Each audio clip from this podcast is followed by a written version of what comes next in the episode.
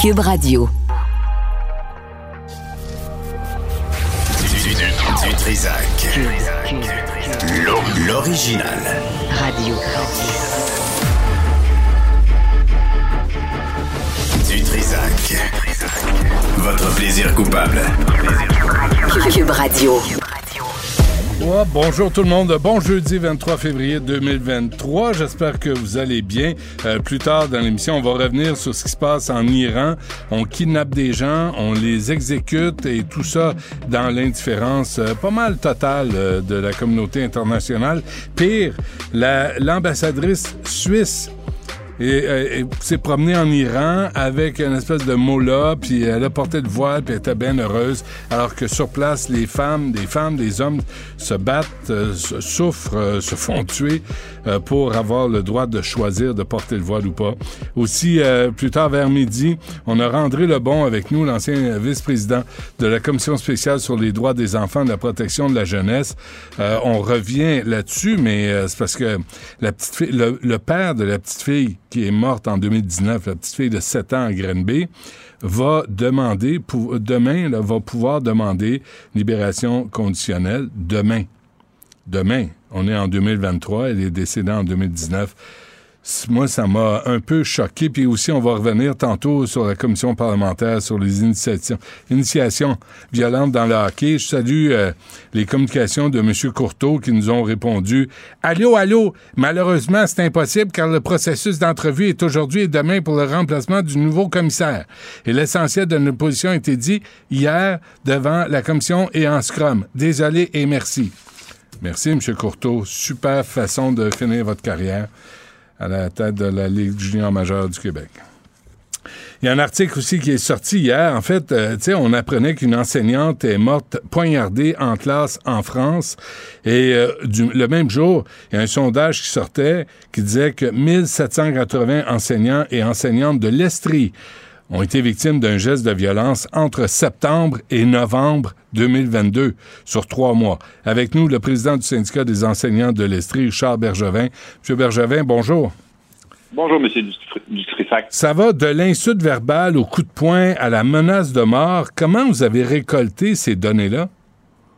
En fait, euh, en 2018, on avait déjà fait un sondage auprès de nos membres. On avait eu des, résultats qui étaient un peu alarmants. Et cet automne, on a été interpellés par nos collègues pour nous euh, demander de, d'agir dans le dossier de la violence. Ce qu'on a fait, c'est qu'on a engagé une firme euh, spécialisée en sondage pour sonder nos collègues parce qu'on voulait s'assurer que justement les données qu'on allait retirer de ce sondage-là étaient valides, qu'il n'y avait pas de billets dans les questions, qu'on était capable de, de, ressortir avec ça, puis d'être capable de travailler avec les données qu'on allait recevoir.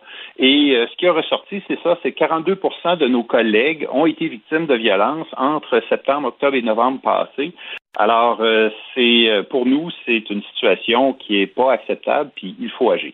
Et la moitié de ces enseignants-là, M. Bergevin, qui ont subi la violence, comprennent pas comment procéder là, pour euh, signaler. on dit que c'est pas connu, c'est pas clair ou c'est pas efficace le procédure, la procédure de signalement. Alors, tu, te fais, tu subis de la violence, puis après, tu sais pas quoi faire dans un, cas sur deux. Oui, exactement. En fait, quand les enseignants sont victimes de violence, nous, ce qu'on leur recommande, c'est de dénoncer la situation à leur direction pour être accompagnés, pour avoir de l'aide, parce que c'est eux qui sont les victimes du, geste qui a été posé. Et ce qu'on constate, c'est que euh, ce qu'ils nous disent essentiellement, c'est que plus 62% euh, nous disent que c'est ça n'a pas été dénoncé parce que c'est trop compliqué, parce que quand ils l'ont déjà fait, il n'y avait pas de résultat, il n'y avait pas, il y avait rien qui se passait par la suite. Alors, c'est important que l'accompagnement, l'aide qui est donnée aux enseignantes et aux enseignants qui sont victimes de soit plus clair, plus, euh, plus facile à obtenir. Puis en même temps, est-ce que, je vais vous poser la question, M. Bergevin, là, parce que est-ce que c'est un sondage tronqué? Vous m'avez dit non, là, pour justifier des demandes syndicales. Êtes-vous là-dedans? Non, pas du tout, pas du tout. On est, en fait, ce qu'on veut faire, c'est travailler avec l'employeur, travailler avec les centres de services pour améliorer la situation. Parce qu'on le sait aussi, on l'a entendu là dans les médias euh, l'année dernière, que les directions d'école aussi ont des problématiques en lien avec la violence euh, euh, avec en lien, eux, autres, c'est souvent avec les parents là, qui, qui, vivent cette situation-là. Alors, c'est un problème qu'on vit dans nos écoles, dans nos centres, et il faut travailler avec les, les centres de services. Nous, ce qu'on a fait, là, on a pris notre sondage, on a dit on va aller rencontrer les centres de services, on a rencontré les directions générales, on n'a pas fini, là, on a trois centres de services, on va faire le tour pour s'assurer que les gens comprennent bien ce qu'on a fait. Comme ça va rien donner, M. Bergerin. Vous, vous l'avez dit, c'est pas d'aujourd'hui, là. C'est pas d'aujourd'hui que les profs subissent la violence dans les classes. Vous savez que ça va rien donner. Le centre de service ont un doigt dans le nez, puis ils, ils veulent même pas que vous preniez l'enfant qui est qu'on dit désorganisé, là, c'est le nouveau mot à mode, euh, puis l'amener au, bureau du directeur. Alors, qu'est-ce que ça va donner, tout ça, là? Ben, nous, on souhaite que ça donne des résultats parce qu'il y a une chose qui est certaine, c'est que la situation, elle n'est pas acceptable. Nous, on a, on a mis en place en 2018 un, euh, un protocole de gestion des, euh, des événements violents. Puis le constat qu'on a fait dans le sondage, c'est quand il est mis en pratique, les gens sont satisfaits de la situation. Alors le problème, c'est d'élargir le service. Quand les gens, quand il y a un geste de violence qui, est posé, il faut qu'on arrête de le banaliser puis qu'on s'assure de, de, mettre en place un processus qui suit ça. Évidemment, mais faut, mais faut, permettre, faut, faut, permettre aux profs ou à la prof d'intervenir. Présentement, M. Bergevin, vous le savez mieux que moi, là, là il y a un enfant désorganisé qui, mm. qui, pète une crise dans la classe. Là, tous les, les enfants doivent sortir de la classe. On cède le territoire à cet enfant-là qui est en train de péter une crise pour de bonnes ou de mauvaises raisons. Parce qu'il est mal élevé ou parce qu'il y a un diagnostic, on ne sait pas toujours. Mais ça n'a juste pas d'allure de laisser la place à l'enfant qui pète une crise on est d'accord qu'il faut agir. Puis c'était un des éléments qui est, qui, amené avec les centres de services, c'est que la situation que vous décrivez où les élèves sortent de la classe pour laisser l'enfant qui est, qui, est, en, qui est en crise euh, tout seul dans la classe, ça doit être très exceptionnel pour une situation qui est très exceptionnelle. Ça peut pas être la façon de gérer les situations de crise et de conflit euh, quotidiennement ou hebdomadairement. Les élèves, les autres élèves, ils ont le droit à leur cours, ils ont le droit à leur enseignement, ils ont le droit à leurs apprentissages, ils ont le droit d'avoir une enseignante et un enseignant qui va être là disponible pour eux, pas juste en train de gérer une crise. Alors, c'est certain que pour nous, c'est un élément qui est important. Puis nous, ce qu'on dit, c'est qu'il faut agir. Il faut agir avant que la crise arrive. Souvent, les enseignantes et les enseignants, on les voit venir, les situations. On voit les, les, les, classes qui sont problématiques et on, demande de l'aide et souvent, on n'en reçoit pas. Et là, la problématique de la violence embarque la, la, problématique des crises embarque. Et là, on est obligé de, de, de, de, de gérer à rebours plutôt que de, gérer en amont, d'assurer d'avoir les services, d'assurer de peut-être retirer un élève pour quelques jours le temps que la situation se calme, qu'on puisse lui lui donner le bon service à cet élève-là et donner aussi le bon service au reste de la classe. Quand vous dites aller, aller chercher de l'aide, M. Bergevin, là, quand vous dites aller chercher de l'aide, est-ce que vous convoquez les parents parce que là, il y a, deux affaires. je, parle à M. André Lebon tantôt, là, vers midi, qui était de la commission de, de Régine Laurent, qui disait tout le monde travaille en silo pour la protection des enfants. Puis on, je, suis pas dans un autre sujet là. Je reste toujours ce qui se passe dans les, les classes. Et la DPJ n'informe pas les directions d'école ni les profs si un prof a le cas d'un enfant qui subit de la violence à la maison, euh, qui va pas bien et qui là peut-être peut euh, s'exprimer. Là peut être ce que vous appelez désorganisé là, parce qu'il y a des raisons valables de que cet enfant-là soit tout croche. Mais ça, on vous le dit pas. Là. On dit pas aux profs là, si dans sa classe, il y a un nombre X d'enfants qui ont des problèmes à la maison, puis la DPJ a débarqué. Vous touchez un point important, M. Dutrissac, parce que c'est une demande qu'on a depuis longtemps. Les enseignantes et les enseignants sont les professionnels de l'éducation. Ils ont 20, 25, 30 élèves euh, dans leur classe on doit être bien informé de la situation de chacun. On veut agir comme des professionnels, on veut être capable de prévenir les situations et donner les bons services aux élèves. Il faut qu'on nous donne l'information et on va être capable de la gérer et de l'utiliser pour être capable de bien donner les services aux élèves. Et ça, c'est un problème qui se vit dans le monde de l'éducation, d'avoir des situations trop, euh, trop hermétique. On comprend qu'il y a un niveau de confidentialité souvent dans les, euh, Mhm. les, les situations que vivent les enfants, mais on est des professionnels de l'éducation. Ouais. Quand mon médecin de famille transfère mon dossier à un spécialiste parce que j'ai besoin d'un service particulier, il va les donner, les informations aux spécialistes pour justifier le fait que j'ai besoin d'un service particulier. Ben, dans le monde de l'éducation, on doit avoir la même chose. L'enseignant doit être bien informé de ce que les professionnels, les spécialistes autour ont vu comme information et doivent lui transmettre pour qu'il puisse agir adéquatement, donner la bo- la- le bon service, que ce soit comportemental, que ce soit en termes d'apprentissage, que ce soit en termes de pédagogie, il faut être capable de bien agir. Et c'est un problème qu'on vit dans Ouais. l'éducation, puis il faut décloisonner ces situations-là en gardant toujours Et la ça- confidentialité du servi- de- de- des, des données de l'élève. On se comprend, et, euh, et- mais mettre ça sur la liste des priorités de Bernard Drinville, le ministre de l'Éducation. Il faudrait qu'il sache que ça, c'est une revendication qui est pas d'hier de la part des profs. Puis effectivement, vous êtes capable de garder l'information confidentielle pour le, pour le bien de, de l'enfant. Ça, c'est aberrant. L'autre affaire, avez-vous le sentiment, M. Bergevin, que vous avez perdu l'autorité en classe?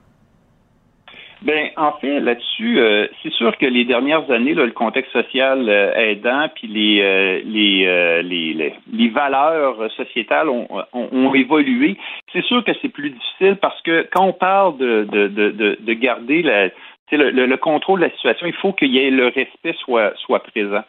Les parents, souvent, font une erreur quand ils contestent les décisions des profs. Puis ils font une erreur au sens suivant, c'est que quand on conteste l'autorité, ben les enfants comprennent qu'on peut la contester, l'autorité. Puis l'autorité, à, certains égards, c'est les profs, à certains égards, c'est les parents. Et c'est eux-mêmes qui sont en train de, de, de, de, de rendre leur relation avec leur enfant plus difficile.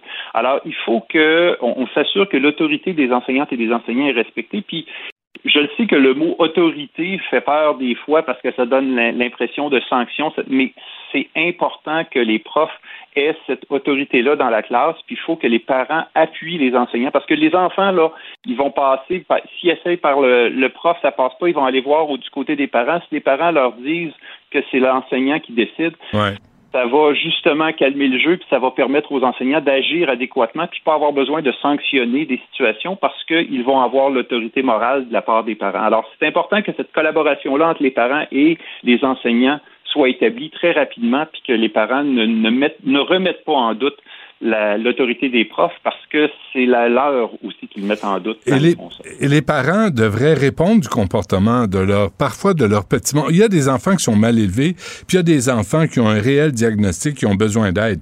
Mais les parents devraient être appelés à répondre de ce comportement-là parce que souvent, on vous laisse nos enfants, puis euh, tiens, euh, Bergevin, arrange-toi avec ça, là, puis euh, élève-le, puis je vais venir le chercher à 5 heures à soir. Oui, vous savez que les, en, les enfants, là, ils viennent, quand ils naissent, ils viennent pas avec des modes, des, un mode d'emploi. Hein. On, on, c'est pas tout le monde qui est habile, à l'aise. L'éducation, c'est un, c'est quelque chose de complexe. Ce qui est le plus important, c'est que les parents et les écoles et les enseignants soient en collaboration, qu'ils puissent se parler et qu'il y ait un respect mutuel là-dedans. Mm -hmm. C'est pas un jugement qu'on porte sur les parents quand on dit qu'un enfant n'agit pas adéquatement. Puis les enfants, là, on dit, là, c'est des enfants, c'est pas des adultes. Ils sont en situation d'éducation. Ils ont des fois de la difficulté à gérer leurs émotions. Il faut que les parents et les enseignants collaborent ensemble pour justement éduquer l'élève, apprendre à l'élève à gérer ses émotions, puis que de pas de pas euh, de pas frapper en tapant sur le voisin. Ben non, mais de pas frapper.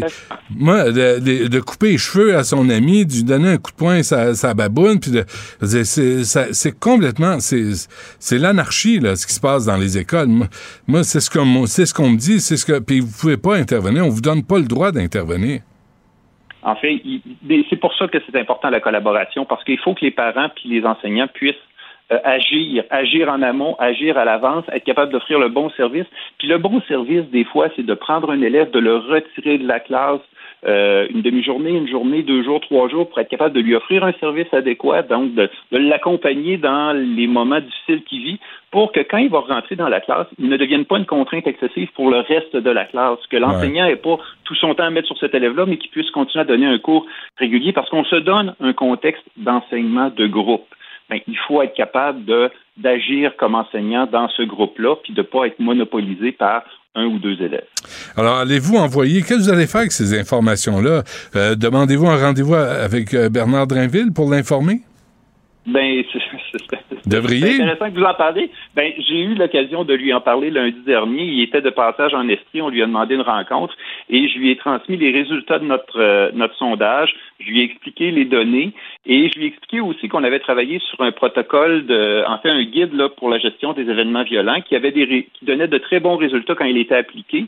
Et il nous a demandé pour avoir ce, ce document-là. Alors, on lui a transmis. On espère que en fait, on espère qu'il va y avoir aussi une collaboration avec le gouvernement, le ministère, pour qu'on mette en place des mesures préventives, qu'on nous donne les moyens d'être capable d'agir sur les élèves et sur les, la classe, sur l'école, puis qu'on soit capable de travailler en collaboration. Puis pour ça, là, ça Hmm. prend, euh, faut que tout le monde s'en mêle. là. Autant le gouvernement, les centres de services, les directions d'école et les enseignantes et les enseignants, évidemment les parents. Euh, dernière affaire, là, je pense à ça, Richard Oui. Bergevin.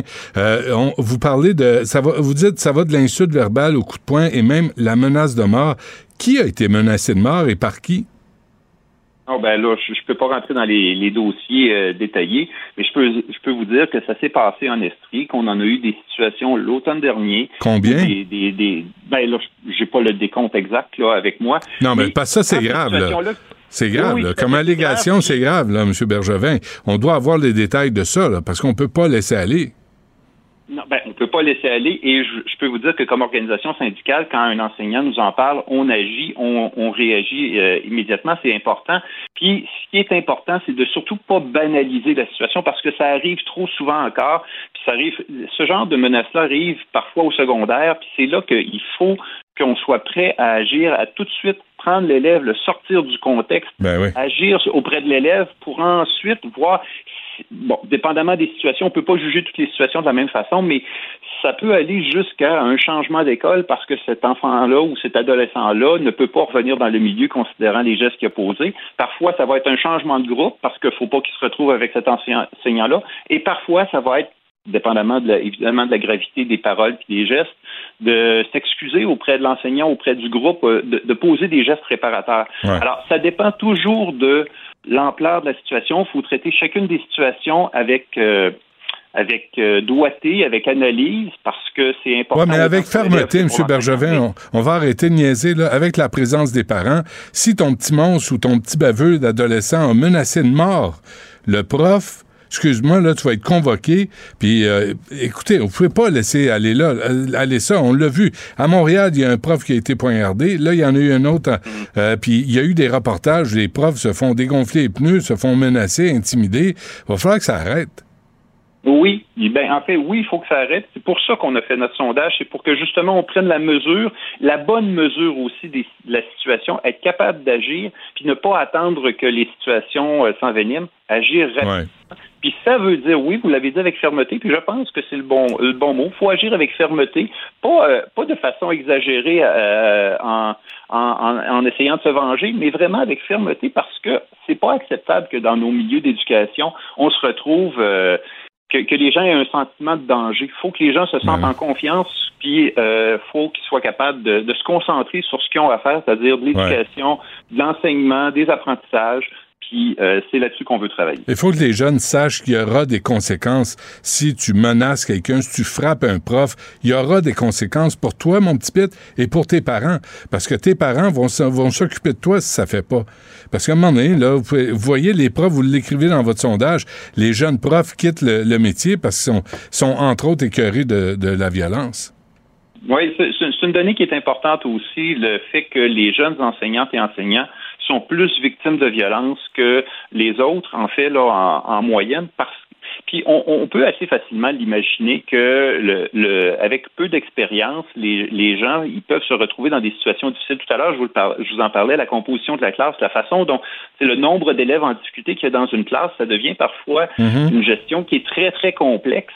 Et les jeunes enseignants, nous, on juge qu'ils ne sont pas suffisamment accompagnés en début de carrière pour se faire aider par euh, des mentors, par les, les directions, peu importe, là, trouver une, une façon de les soutenir suffisamment pour qu'ils puissent avoir les bonnes pratiques, puis aussi quand ils vivent ces, ces situations-là, qu'ils soient bien accompagnés dès le départ. Alors, donc, les, les- les jeunes enseignantes et enseignants, on le sait, là, plus de 25% quittent dans les cinq premières années. C'est inacceptable quand on passe quatre ans à faire un cours universitaire, puis qu'on a de la difficulté à rester dans la profession plus que trois, quatre ans, là, c'est inacceptable. Autant pour les jeunes qui ont fait un choix puis qui ont un rêve brisé de carrière, que la société qui a euh, pris du temps à les, les, former ces jeunes-là, puis ça élimine on, manque de, profs présentement dans nos écoles. Ben on a besoin de ces gens-là qui sont qualifiés. Il faut donc les soutenir suffisamment en début de carrière pour les aider à, à, rentrer dans la profession puis à vivre ça. Euh,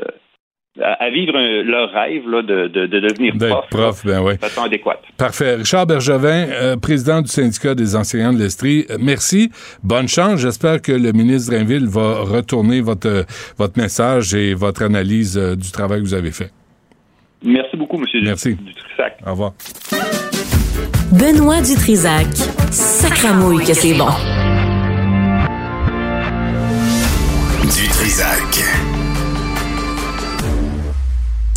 Bon, la commission parlementaire sur les initiations violentes dans le hockey a pris fin. Euh, je chaque député avait quoi, un gros cinq minutes, là, puis euh, on n'a pas appris euh, grand-chose. On a invité M. Courteau, mais là, M. Courteau est bien, bien, bien occupé. Bien occupé. Hein, sept minutes là, de son temps, c'est trop demandé. Euh, mais on est content d'avoir avec nous Robert Serrois, un ancien joueur de hockey pour les méchants Flyers de Philadelphie, les Capitals. Robert, bonjour. Bonjour, Benoît, ça va bien? Bien, bien. Euh, merci, merci d'être avec nous. Euh, puis, euh, puis on a une pensée pour Gilles Lupien en, se, parlant parce que c'est quelqu'un que j'ai interviewé à quelques reprises et qui m'avait renseigné sur ce qui se passait dans le hockey. Comment, comment vous réagissez ça à, à cette commission parlementaire? Ben, écoute, il y en a beaucoup qui veulent pas parler des gueules de bois, il y en a, il y en a beaucoup. Puis euh, pour ce qui est de M. Courteau, euh, je pense que j'ai la même opinion de lui que mon ami et mon grand ami Jules Lupien avait. Là. Euh, il ne pas un mot, puis euh, tout est beau.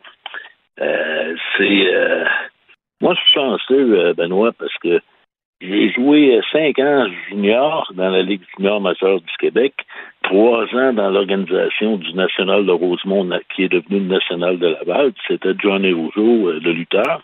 Hmm qui était euh, le propriétaire de l'équipe. Alors, euh, les initiations, tout ce qui était permis, c'était de raser la tête des gars. il aimait ça, des gars qui avaient des cheveux courts, fait qu'il n'y a pas de problème avec ça. Ouais. Mais ça, mais ça, c'était tout le monde. Tout le monde y passait, sans exception. Ah, les recrues, oui, oui. Toutes les, toutes les recrues, c'était une journée, là, c'était initiation, puis on rasait la tête des joueurs, puis ça s'arrêtait là. Ça s'arrêtait là. Mais, mais, mais qu'est-ce qu'on a appris de la commission parlementaire, Robert? Là, euh, je veux moi, je lisais l'article, puis dans, dans les propos de Gilles Courteau, il disait que là, il y a des mesures qui vont être mises en place dès la saison prochaine pour briser la culture secrète du vestiaire. Mais après, en même temps, il disait que aucun des cas évoqués par des allégations d'initiation dégradante était rapporté dans une des équipes de la Ligue de hockey junior majeur du Québec, mais qu'il y aura des règles pour, euh, pour savoir ce qui se passe derrière les portes closes. Moi, je comprends rien dans ce qu'il dit. Il y en a-tu? Il y en a pas. Il y en a-tu? Il n'y a pas eu. Puis s'il n'y en a pas eu, ben, il n'y a pas de mesures nécessaires. Puis s'il y en a eu, ben, qu'est-ce qu'il va faire? Exact. Euh, c'est tout d'un coup, là, il prend des mesures. Il prend des mesures. Les mesures auraient dû être prises euh, il y a 10 ans, 15 ans, 20 ans, 30 ans. des histoires, moi, j'en ai entendu de tous les genres, mais j'en ai jamais vu comme tel. Dans, la Ligue nationale de hockey, c'est différent. Dans le junior, euh, euh, écoute, euh, des histoires de d'antiflogestine, quand on parle de pommade qui brûle, où ce qu'on rase les parties génitales d'un joueur et ensuite on, on, on, lui met un style d'antiflogestine, des pommades euh, très chaude et puis euh, ça va jusque dans l'anus. Alors le gars, euh, pauvre petit gars, là, il y en a pour il y en a pour oh, pas loin d'une semaine là être hmm. des sacs de glace puis de la puis de l'eau froide puis et, et, dans quel but? dans quel hein? but ça Robert? Écoute c'est tout le temps puis c'est pas tous les joueurs qui participent à ça. Tu vas avoir les tu vas avoir 5, 6, 7 joueurs de l'équipe là qui, euh, qui ont des problèmes mentaux, qui vont euh, s'amuser à, à, à faire mal, parce que ça fait mal, hein, à faire mal aux nouvelles recrues qui arrivent. Et puis euh, des cubes de glace dans l'anus, euh, ça, c'est une chose qui arrivait souvent, que j'ai entendu parler souvent de telle équipe. Mais, mais, voir, mais Robert, c'est quoi l'obsession avec l'anus, là? C'est quoi l'obsession avec le trou de cul? euh, écoute, euh, je trouve ça drôle. Ils trouvent Ils ça trouvent drôle. ça drôle. Fait que moi, euh, c'est, je me suis toujours tenu très loin de ça. Puis, euh, euh, comme je te dis, avec, euh, avec Laval, euh, pas de problème parce que M. Rougeau était là. Puis mes deux, mes deux dernières années, c'était avec euh, le junior de Montréal qui appartenait aux Canadiens.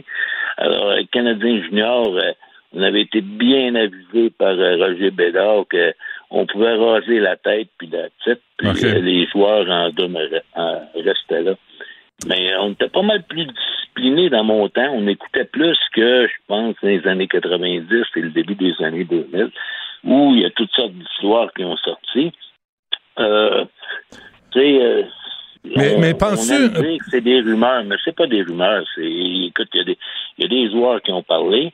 Euh, Courteau parlera jamais. Il est même pas à la défense des hockeyeurs québécois. Comment veux-tu qu'ils défendent euh, les propres euh, Qu'est-ce qui se passe euh, pour nos jeunes hockeyeurs? Alors, quand, Robert, quand Gilles Courteau dit que la Ligue de hockey junior majeur du Québec va lancer au cours des prochains mois une démarche de consultation auprès des joueurs, du personnel des équipes, ça, c'est c'est comme si c'était nouveau le phénomène. C'est comme si, là, tout à coup, ça arrive pas, mais on va, on va, on va informer le personnel.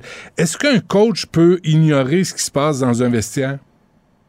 Écoute, euh, ça devrait pas, mais euh, ça l'est fait. C'est encore, euh, les vieilles histoires de ce qui se passe dans le vestiaire reste dans le vestiaire. Et puis, c'est tout le monde est au courant de ça. Tout le monde est au courant de ça. Euh, certains instructeurs ne permettent absolument rien, d'autres, euh, il y a un laisser-aller qui arrive là parce que ça fait partie de la culture du hockey.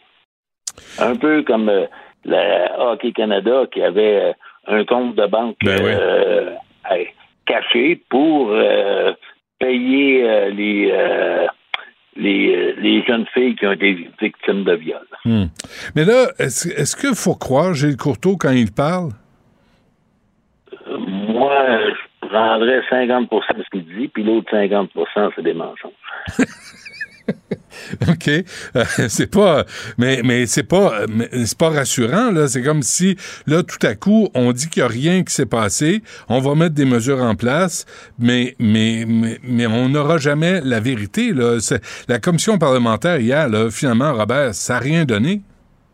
Alors, é- écoute, euh, ça- les, les gens ne parlent pas. Euh, au hockey, là, c'est euh, plusieurs autres sports aussi, quand on sait ce qui s'est passé dans des, des clubs de gymnastique ou de natation, euh, c'est la même chose au hockey. Il y a des.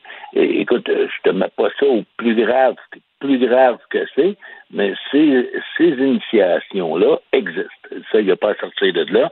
Jusqu'où que ça va, mais euh, c'est au les, les il y a des jeunes qui ont parlé. hein, euh, je pense que je fais plus confiance à la parole des, des jeunes hockeyeurs à qui c'est arrivé qu'à des, euh, des dirigeants d'équipe qui essaient de d'être plus blancs que le Ouais. nettoyage de linge.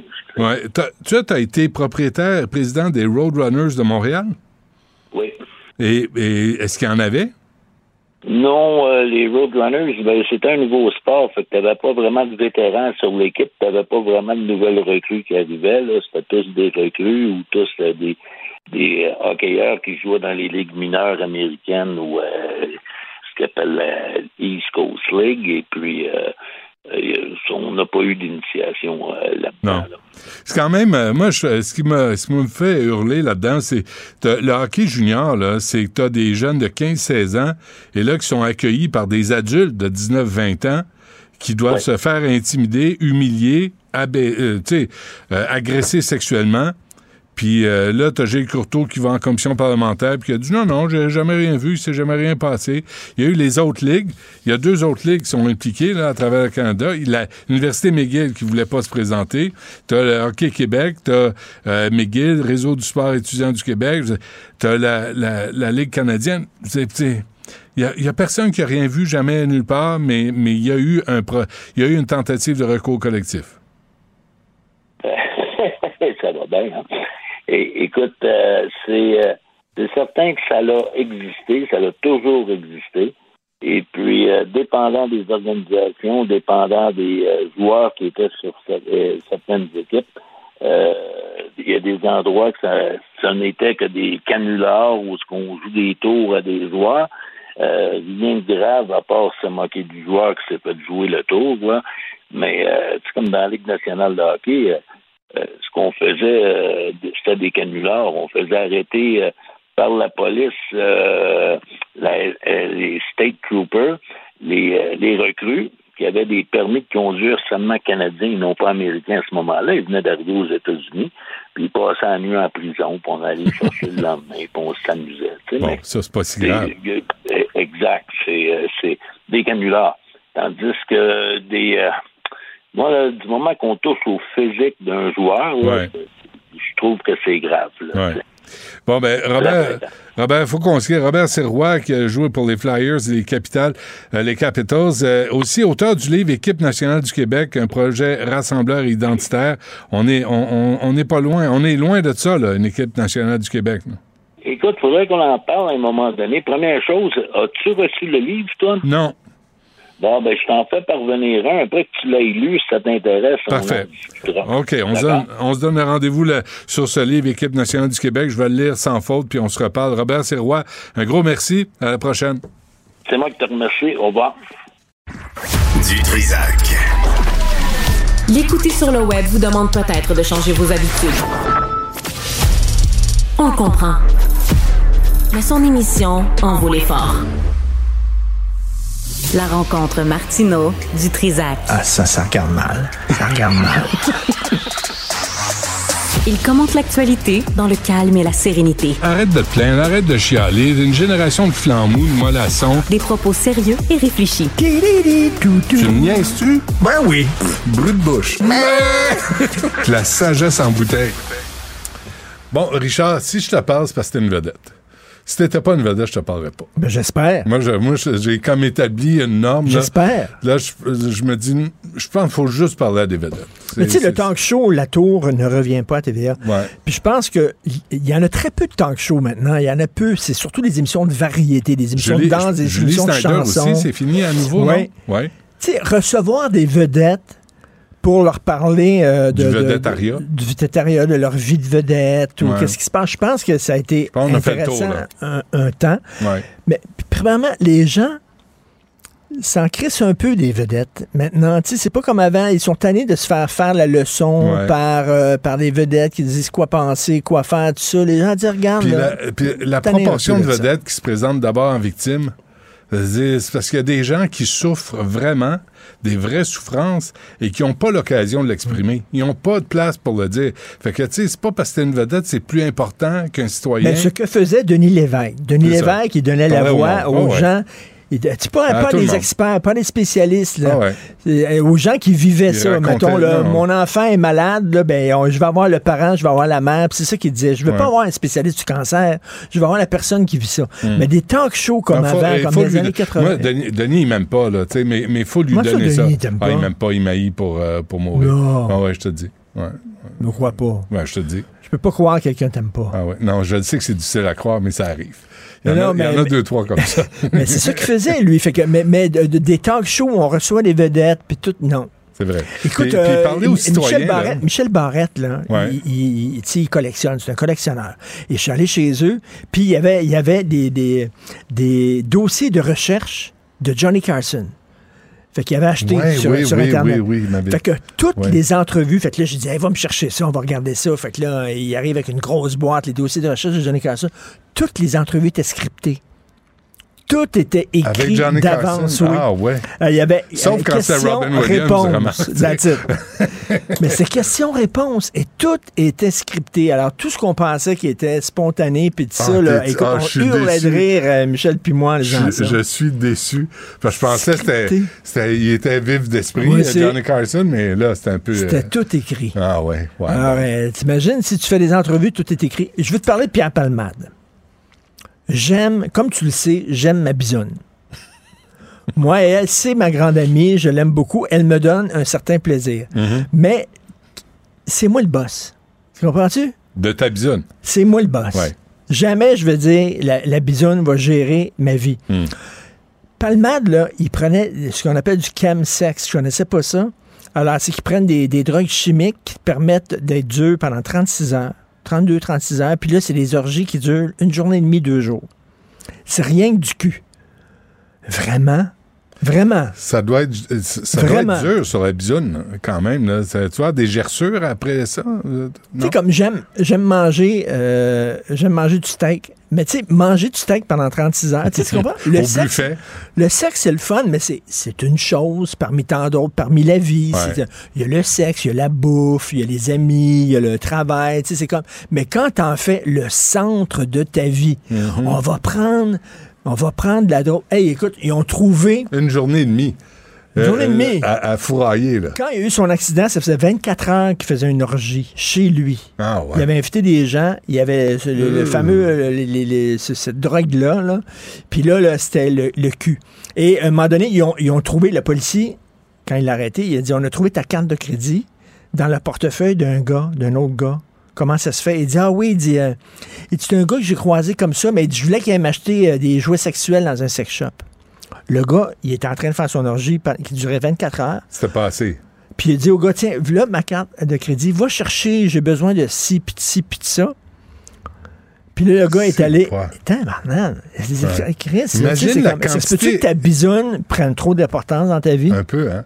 Puis la quantité de lingettes pour nettoyer tout ça, c'est salissant une orgie. Je sais pas, j'ai jamais participé, mais, mais ça doit être salissant. Il doit en avoir ses murs, ses meubles, sur, les, euh, sur le rendu tapis. bout, les gens qui disent étrangle-moi, étrangle-moi, ça a l'air que l'orgasme est plus fort quand tu m'étrangles, puis tu Ouais. vraiment. Cha- dis ça à l'ancien chanteur d'Inexcess, Michael Hutchins. C'est comme, oups! Oh non, shit, je me suis pendu. Oh merde, Ouais. il n'y a personne qui va me décrocher. Ben oui, il se pendait pour avoir des érections. des érections? Des, orgasmes. Ça se peut-tu que c'est un. Et là, euh, Palmade dit, euh, il s'est vanté à un de ses chums, un de ses partenaires d'orgie, de, de faire de temps en temps des, des soirées avec des, des. Il dit, moi, je peux avoir accès à des enfants de 7 et 9 ans. Ah, come on. Come on. Fait, là, t'es rendu. Le cul, c'est rien que le cul, tu tombes dans Fait un qu'avec rabbit un- hole avec et un là, tu vois adulte, plus rien. Avec un, un ou une adulte, c'est une chose, c'est pas assez. Là, on se met en Faut aller gang. plus loin. C'est pas assez. Et là, tout à coup, hey, on va, on va, on va, on va violer des enfants. Tu fais de la grande bouffe, le film La Grande Bouffe, ils sont quatre gars, là, ils s'enferment puis ils bouffent jusqu'à temps qu'ils explosent, jusqu'à Ouais. temps qu'ils meurent. Puis c'est rien que la bouffe, c'est rien Ils que la bouffe. ils pètent, ils, c'est Ils mettent des dégueulasse. vomissent dessus, puis tout ça, là, tu sais, comme, c'est aussi niaiseux. Quand à un moment donné, tu laisses un aspect de ta vie tout devenir le centre de ta vie. Hmm. Comme l'alcool, hein, on va boire, euh, voyons, c'est Living Las Vegas. Ouais. Nicolas Cage décide, lui, je vais m'enfermer dans un motel, puis m'a boire. Tout ce que m'a fait, c'est la phrase là-dedans? La phrase, il dit, je sais pas si ma femme m'a quitté parce que je buvais ou si je me suis mis à boire parce que ma femme m'a quitté. Et ça, j'ai trouvé ça absolument génial. comme- Mais tu sais, c'est- quand tu as une, une obsession dans la vie, c'est malsain. Le racisme systémique. Tu sais, Oui, tu oui. parles que de ça. À chaque fois que tu sors de chez vous, tu vois du Le racisme systémique tout- partout. C'est comme tu en fais une obsession.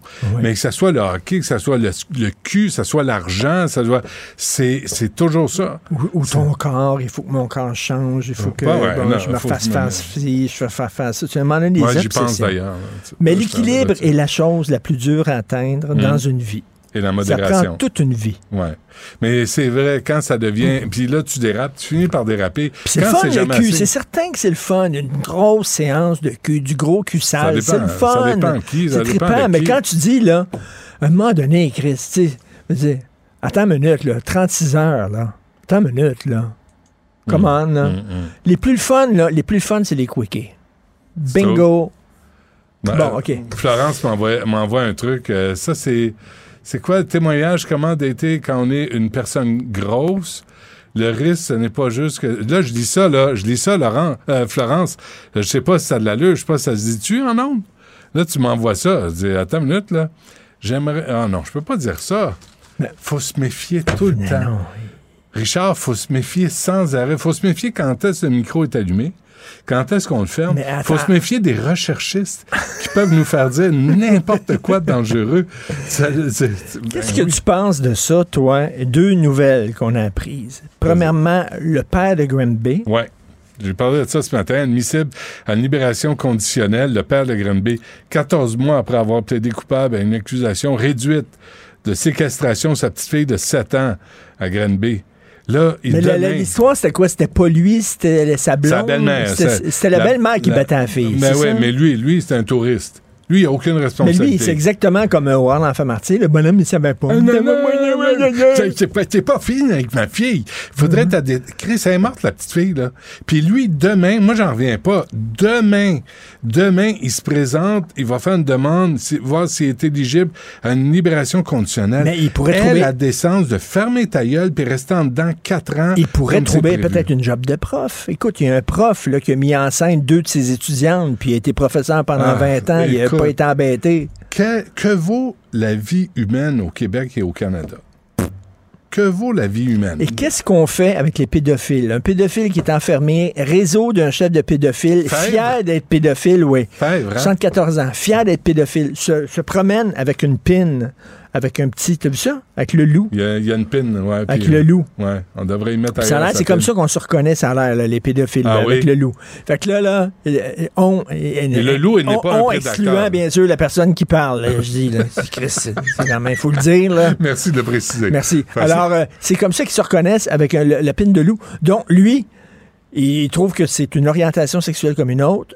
Alors, il fait son temps de prison, ne démontre le, pas le moindre remords, n'exprime aucun remords, Ouais. aucun regret, sort de prison. Un mois après, il est pincé en train d'essayer de- de- de, De, c'est de, ouais, de recruter un petit gars. Qu'est-ce que tu fais avec ces gens-là? Leur coupe la bisonne? T'es castres chimiquement? T'es enfermes euh, toutes parce un Mais si on est prêt à mettre des bracelets anti-rapprochement dans les cas de violence conjugale, on devrait être prêt à mettre des bracelets équivalents pour les pédophiles qui- Ben qu'on oui, mais laisse des sortir. bracelets, des bracelets quoi? Des bracelets, c'est... Un cock ring électronique. Non, mais c'est... c'est dès que tu approches une école, une garderie, Ben oui, mais il tu pas... buzzes. pas compliqué, Ben tu non, ça buzz. existe choisis- pas, là, c'est- cette Ben, je suis technologie-là. là pour là. aider, moi. Je suis là pour aider. The Star Trek, là, les, téléphones, là, les flips, là, ça n'existait pas dans les années 60. Qu'est-ce qui est arrivé? James T. Kirk faisait des C'est messages. le gars, le gars dans un parc, il y a un enfant, ça sonne. dire, Ça sonne. donné, T'as pas d'affaire là. T'es un pédophile. T'as pas que d'affaire ils d'être autour d'un Ces enfant. gens-là sont... Le, filage dans leur tête est mal fait. A été mal Ouais. fait, ils sont des pédophiles. Ils seront toujours des pédophiles. Là, ils disent, oui, mais je vais me contrôler. Le pourcentage de pédophiles capables de se contrôler, je sais pas. Mais tu sais, euh, eux autres sortent, ils sont encore pédophiles. Ben oui. Fait qu'on fait quoi? Ben, je te Ils dis. représentent encore un danger. Un cock ring électronique. Puis dès que t'approches des enfants, de- de- bzzz, ça te buzz. Tu retournes chez vous. Tu vas te mettre de la Te souviens-tu le film New York 1987 de John Carpenter? Mhm. Ben, il, il- il transforme Manhattan en prison. Ouais. L'île des pédos. Pense à ça. L'île des pédos. Ouais. Tu les envoies toutes là, sur une île bien loin, entre eux Je autres. vais en parler à Maria Mourani. Je vais lui parler dans un instant. Je vais lui demander ce qu'elle en pense de ça. Parce Qu'est-ce qu'on fait? Il n'y a rien à faire avec eux autres. L'île de pédo. Et tu mets, et tu mets du sable dans vaseline. Et des fois, tu dis, un organe sexuel, ça devrait être attaché avec du velcro. Comme Pierre Palmade, des fois, il devrait l'arracher, mettre dans le tiroir le matin. Quand il va travailler, Ouais. il met la bisonne dans le tiroir. Prenez des notes, là. C'est Oui. tous des scénarios possibles pour si des Dieu, films si Dieu, nous, si Dieu nous, nous- nous écoute, là, il aurait dû faire l'homme, et, et surtout l'homme, L'homme velcro. avec, avec, oui, avec la bisonne velcro, comme M. Patate. T'es, t'es là pour aider aussi. C'est vraiment, je te reconnais, là. Merci, Richard. Merci. À demain. bye. Du Trisac. Un animateur pas comme les autres. Cube Radio. Maria Mourani est avec nous. Elle prend euh, la relève de Joseph Facal qui est allé euh, se faire greffer des cheveux sur- dans un tout inclus euh, quelque part à Pointe- Punta Cana, euh, je ne sais pas. Maria, bonjour. Merci d'être avec nous. Bonjour, Benoît. Non, les gens savent, c'était une blague. Euh, ju- juste un mot, je sais que tu veux parler d'impôts, mais je parlais tantôt avec Richard là, de ce... Puis je sais que je, je connais les boutons sur lesquels je dois appuyer là, dans ton cas. Euh, ce, ce, ce André, ce André Fèvre qui est un pédophile fier de l'être, qui qu'on a retourné en dedans, euh, à peine libéré de six ans de pénitencier, a, ciblé un jeune, un jeune euh, d'apparence mineure euh, parce qu'il voulait revoir ses amis pédophiles, il voulait se faire un, un autre, euh, il, vou- il voulait le, le pas le séduire, on séduit pas un enfant, on le viole. Qu'est-ce qu'on fait avec ces types-là, euh, Maria? Qu'est-ce qu'il y a à faire? Là Moi, j'ai proposé de bracelet électronique autour de la bisonne là, qui buzzerait euh, dès qu'il approche une école. Ben écoute, ça dépend, ça dépend du pédophile. C'est ça, c'est qu'il y a des pédophiles qui sont euh, irrécupérable, je te dirais, il y a, y a rien à faire.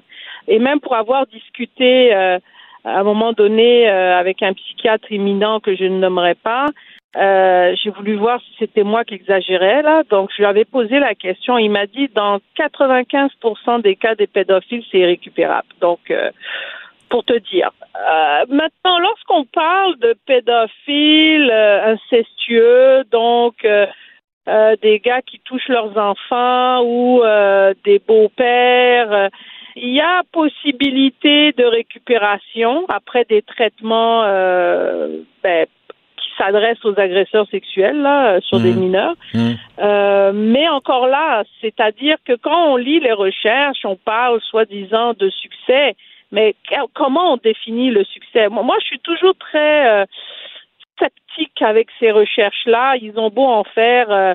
Je demeure sceptique. Il y, a, il y a un livre qui est sorti sur les délinquants sexuels. Dernièrement, je le lis parce que ils, euh, ils veulent amener une autre façon de voir la délinquance sexuelle. En, bon, euh, au-delà de la perversion, quoi. De- parce qu'il faut savoir que euh, c'est dans le DSM-4 là que c'est considéré comme une perversion. Ouais. Donc, euh, au-delà de la perversion, ils, ils, ils essayent d'amener des, des dimensions sociales, etc. Euh, mais moi, j'accroche pas à ça parce que j'ai travaillé avec des pédophiles, euh, même avec des individus en, au centre régional de santé mentale, et je peux te dire qu'il y a une préférence sexuelle pour les enfants. C'est pas vrai qu'il y en a pas. Hum. Euh, parce que c'est pas tous les hommes ou toutes les femmes, parce qu'il y a quand même une petite proportion de femmes, là. Ouais. très très peu, mais il y en a. Mais c'est pas tous les hommes qui vont être attirés sexuellement par le corps d'un enfant. Là, Mais en, en même temps, Maria, là, quand tu lis là, que ce André Fèvre euh, avait écopé de 12 ans de pénitencier en 2020, je suis pas fort en mathématiques, mais il me semble que ça nous amène en 2032. Il me Chris, il me semble qu'on devrait calculer le père de la petite fille de Granby demain va Mm. pouvoir faire une demande de libération conditionnelle. Ça s'est passé en 2019, on est en 2023. Il me semble, je suis pas fort en mathématiques, il me semble que c'est pas ça, quatre ans de pénitencier. Ben, c'est parce que euh, lorsque quelqu'un est sentencé, sa sentence est divisée, euh, dès qu'il arrive au pénitencier, elle est divisée en plusieurs parties. En semi-liberté, il peut avoir droit au un sixième, au un tiers, au, à la libération d'office, c'est-à-dire euh, aux, deux, aux deux tiers. Donc, c'est tout divisé. Maintenant, ça ne veut pas dire que c'est un automatique. D'abord, il y y, y a une loi sur le système correctionnel qui établit des critères de quand tu peux analyser si la personne est éligible au un sixième, au un tiers, au deux tiers. ok? Et euh, tu peux aussi faire des maintiens en incarcération. Moi, où j'étais, j'en ai fait un méchant paquet de maintiens en incarcération. C'est-à-dire qu'aux deux tiers, selon la loi, quel que soit le délit, quelle que soit la dangerosité, on est obligé de les laisser sortir. La loi, elle est faite comme ça. À moins qu'on fait un maintien en incarcération. Puis il n'y a pas beaucoup d'agents qui aiment ça, faire des maintiens en incarcération, parce que c'est extrêmement complexe de, de, de faire l'évaluation du risque. C'est-à-dire, ça passe en commission nationale des libérations conditionnelles et tu dois démontrer au commissaire, généralement ils sont trois dans ce genre de cas-là, que tu es certain presque, qui te demande d'avoir une boule de cristal comme quoi le gars, il, il va récidiver dans les 24 heures. Hmm. Donc, c'est pas tous les agents qui ont euh, envie de faire ce genre de rapport, qui ont l'habileté de faire ce genre de rapport. Euh, faut vraiment vouloir. Il faut vraiment avoir un cas là, à la face même là, que tu es sûr c'est un gros dangereux, que s'il sort, il va, il va récidiver très rapidement. Et Donc, ça, tu ça, peux pas le prévoir. Une fois qu'il est en prison, tu peux pas prévoir son comportement. Tu peux t'en douter, mais tu peux pas le prévoir euh, dans, à l'extérieur. Jamais tu peux prévoir à 100%. Ce que tu peux, et c'est ça que les criminologues sont, euh, disons, entraînés à faire. Et il faut pas oublier une affaire. Quand un agent de libération qui techniquement est un criminologue fait ce genre d'évaluation, il est imputable. Techniquement, il est imputable. C'est-à-dire, si la personne récidive, là, ça va brasser à l'intérieur, là. Hmm. Euh, techniquement, je te dis encore. Mais Ouais. bon, j'en ai vu des vertes et des pas mûres. Mais tout ça pour te dire quoi? Que quand on fait l'évaluation du risque, moi j'en fais pour les tribunaux aussi, par exemple. Quand tu fais une évaluation du risque, tu vas dire si tu penses que le risque il est faible, il est moyen ou il est élevé. Quand il est élevé, là, c'est sûr que les gars, là, on les laisse pas sortir. Hmm. Quand il est moyen, là, on les sort avec vraiment euh, beaucoup de surveillance. Puis quand c'est faible, on sait que les gars, on peut les laisser sortir. Ils coûtent cher en dedans, d'une part. Ça sert à rien de les criminaliser da- davantage. Ouais. Mais les pédophiles, OK, quant à moi, leur risque de récidive est toujours élevé. Parce que tu ne sais pas, même quand ils font des traitements, euh, parce qu'on leur apprend ce qu'on appelle euh, euh, la prévention de la de la récidive, donc de la rechute, on leur apprend comment ils ont comment ils en sont venus à commettre leur acte. Parce que ça ça ça vient pas comme ça du jour au lendemain. Qu'on a constaté dans les chaînes de récidive là, c'est que le gars d'abord va vivre une espèce de frustration, pas sexuelle, hein, frustration. Il peut être énervé là, euh, il est parti remplir son essence à la pompe, puis euh, le, le, le, le gars ou la fille qui l'a servi euh, l'a très mal servi, il est de mauvaise humeur, puis sa journée se passe très mal. Puis pédophile, là, les agresseurs sexuels en général, ce, parce que vous savez, tu as des agresseurs sexuels envers euh, les femmes adultes, là, Mhm. c'est-à-dire euh, Mhm. ils aiment ça violer, là, ok, des femmes pas capable d'avoir des relations sexuelles. Ben, ben, ils préfèrent le viol qu'une relation sexuelle Ouais. normale. Tu Ouais. comprends? Ouais. Bon, ces gars-là sont aussi considérés comme des pervers. La- L'affaire à dire, c'est que quand ils vont accumuler des frustrations pendant un jour, deux jours, trois jours, ils vont déverser la frustration dans la pornographie. Ils vont se mettre à regarder beaucoup de porno. Beaucoup, beaucoup, et les fantasmes vont embarquer. Donc, ils vont être envahis par la porno, la fantaisie, et là, ils vont aller à la chasse. Ils vont aller chercher une victime. Et, là, ça va être le, dépendamment du pédophile, il y a des opportunistes, c'est-à-dire il va, il va chercher des victimes comme ça, par hasard, il va les tourner autour d'une école, un parc, etc.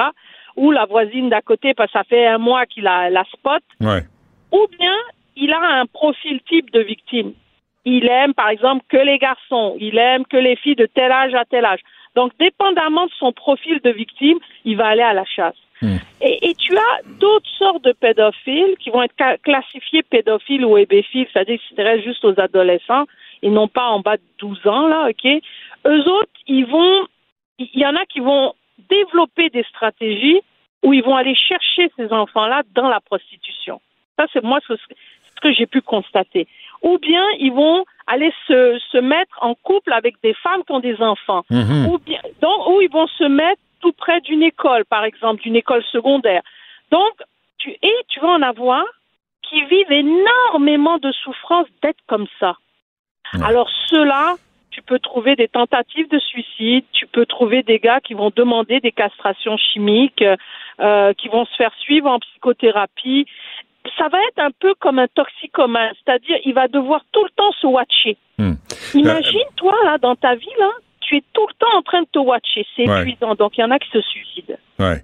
Euh, Maria euh, Mourani, merci pour ce, ce portrait parce que c'est une question qui est facile à régler quand tu es devant un micro en studio assis sur tes grosses fesses, mais dans la réalité, euh, on merci de le faire Maria là, parce que dans la réalité, c'est vraiment vraiment plus complexe. hein. Beaucoup, Ouais. beaucoup plus complexe. Et, et même au niveau des traitements, écoute, ça fait... euh, ouf, pense que j'ai commencé à travailler dans ce milieu-là autour des années 2000. Et ben, depuis les années 2000, on a des traitements pour les, les délinquants sexuels. Hmm. Puis la Macasa, là, c'est un pénitencier spécialisé sur ces gars-là. Puis malheureusement, oui, on peut contrôler. Ceux qui prennent le traitement sont moins dangereux. Ça ne veut pas dire qu'ils sont pas dangereux. Ils sont Ouais. moins dangereux que ceux qui n'en font pas. Hmm. Ceux qui réalisent qu'ils ont un problème sont euh, sur la voie, si tu veux, de se prendre en main, contrairement à ceux comme ton type là qui lui euh, s'en fiche complètement. Et puis il y en a même qui, qui participent à des à des groupes de discussion pédophiles. Ouais, comprends? Ouais. Il y en a même qui font de l'activisme pédophilique. Hmm. Ça, c'en eux- était un, ça. Un, un groupe Voilà. qui en faisait la promotion. Maria euh, Mourani, on va sûrement se reparler. Un gros merci. Avec grand plaisir, Benoît. Salut. Bye bye. Maxime Delan, Déjà un premier événement violent, journaliste à l'agence QMI. ça porte tout à fait la signature du crime organisé. Les faits divers avec Maxime Delan. avec Maxime Delan. T'es un peu en retard, mais en même temps, t'écoutes Maria Morani nous C'est expliquer vraiment ce- intéressant, C'est ouais. c'est fascinant. Euh, encore une fusillade à Montréal, Max? Mais oui, ça se passe hier soir. On est un peu après l'heure du souper. C'est un suspect qui a ouvert le feu sur un immeuble à, loge- à logement de la rue Saint-Réal. C'est en plein quartier résidentiel dans l'arrondissement d'Antique-Quartier-Ville. Écoute, je regardais les impacts des, des projectiles d'armes à feu sur la, la porte d'entrée du bloc appartement. Ça avait l'air d'une tranche de fromage suisse, là, des trous partout, pas Ah loin oui. d'une dizaine de coups de feu qui ont été tirés. Il y a un jeune homme de 22 ans qui a été légèrement blessé, possiblement par un éclat de balle au haut du corps. Écoute, il n'a même pas été transporté à l'hôpital. Fait que là, on est à voir est-ce qu'il était visé ou est-ce que c'était un message qu'on envoyait à quelqu'un qui habite là.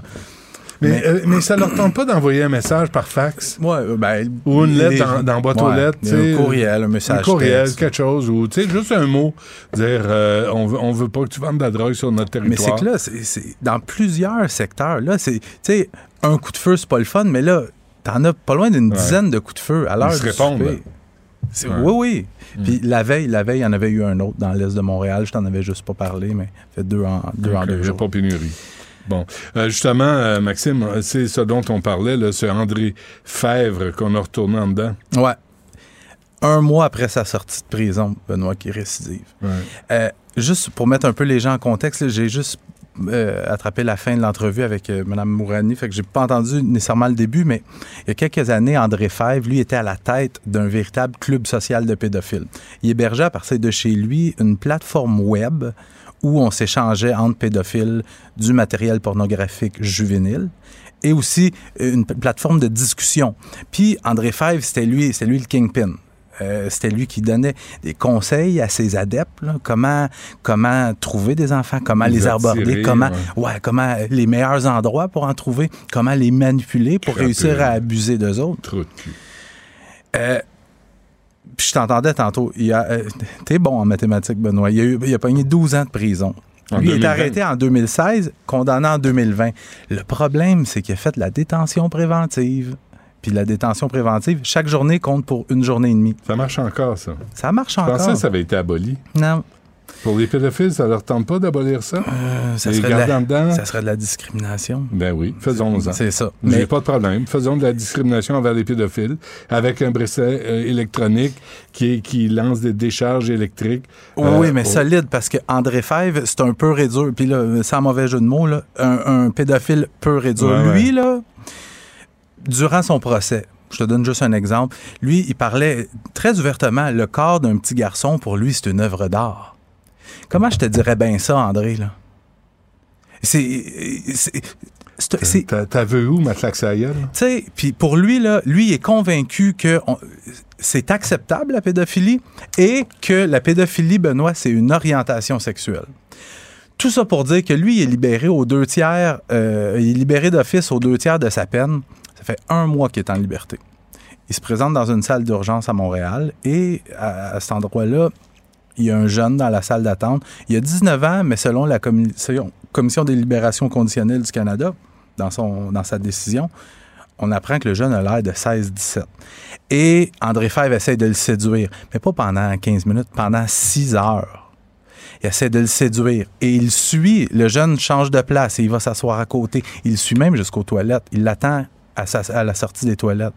Il donne son numéro de téléphone. Et à un moment donné, le médecin appelle André Fèvre et là, c'est là que le jeune a regardé sur Internet. C'était qui, qui. Et là, il comprend André Fèvre, un pédophile notoire. Là, il a avisé la police. Et là, on a révoqué la, libé- la libération d'office d'André Fèvre. On l'a ramené en dedans. Mais Benoît, c'est la... traite, lui? Lui, il a le droit à, de la- à des traitements de santé gratuits? Est Ben oui. Il est à l'hôpital. puis Oui, oui. Puis, puis en dedans, en dedans, Benoît, il n'a pas coopéré avec les intervenants qui voulaient l'aider dans sa déviance sexuelle. OK. Euh, euh, fini avec euh, la fillette de 9 ans, s'il te plaît, Maxime. Euh, ouais. Ça se passe en banlieue d'Orlando hier, euh, en Floride. Il y a un meurtre d'une femme de 20 ans, une femme qui se fait tuer par balle. Euh, il y a une équipe de journalistes de la télévision locale qui se présente sur place pour couvrir le meurtre. Donc, il y a un journaliste, son caméraman, et à un moment donné, sorti de nulle part, il y a un gars qui arrive et qui tire le journaliste, tire le caméraman.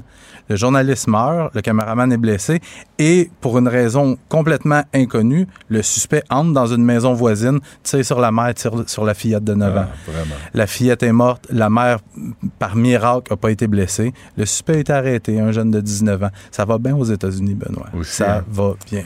Parfait. Maxime Delan, merci. À demain. À demain.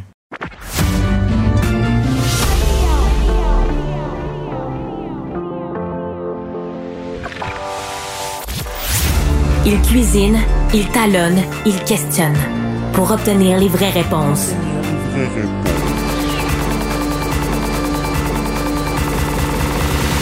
Du Trisac.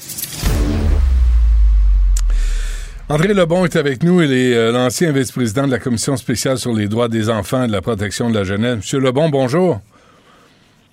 Bonjour, M. Dutrissac. Merci d'être avec nous. Je lisais euh, ce matin là, votre sortie d'à peu près un an, là, presque jour pour jour, euh, une sortie dans la presse où vous avez dit euh, que la situation était pire que jamais à la DPJ et que c'est la tablette qui guettait le rapport rédigé par les commissaires après deux ans de consultation. Est-ce que vos craintes se sont réalisées? Ben, euh, actuellement, avec l'information que j'ai, je pense que je suis plus encouragé parce que selon selon ce que j'entends, euh, le, le rapport est pris au sérieux au niveau du ministère puis du gouvernement, puis il y a beaucoup de gens qui y travaillent. Moi, ce que je pense, c'est qu'il y a peut-être un enjeu de communication actuellement, parce que si on y travaille et si les choses avancent, ça serait bien de donner un espoir aux gens. Parce que sur le plancher actuellement, avec le contexte de pénurie de main-d'œuvre, puis des gens qui quittent le bateau de la DPJ, c'est préoccupant. Là. C'est pas, ça Hmm. va pas bien actuellement. On peut pas dire que ça va bien. Vous demandiez, M. Lebon, des dates, des échéances, des porteurs de ballons. En avez-vous eu? Ben, comme je vous dis, l'information qu'on a, nous, euh, à notre niveau, c'est qu'il y a, y, a, y, a, y a du monde qui s'en occupe, puis il y a du monde qui travaille fort, puis apparemment qu'il y a des choses qui avancent, mais euh, ce qu'on je pense que ce qui serait une bonne stratégie, c'est de, de laisser un peu passer l'information pour que les gens qui sont sur le terrain aient de l'espoir. Fait Ouais. que moi, je pense que... Puis là, il y a un comité, hein, vous savez qu'il y a un comité de suivi indépendant qui s'est formé, Hum. puis euh, c'est présidé par Martine Desjardins, puis ils vont sortir euh, au- avant le deuxième anniversaire, là, avant le 3 mai, pour faire un bilan de ce qui se fait et se fait pas. Fait que ça, on met beaucoup d'espoir là-dedans aussi.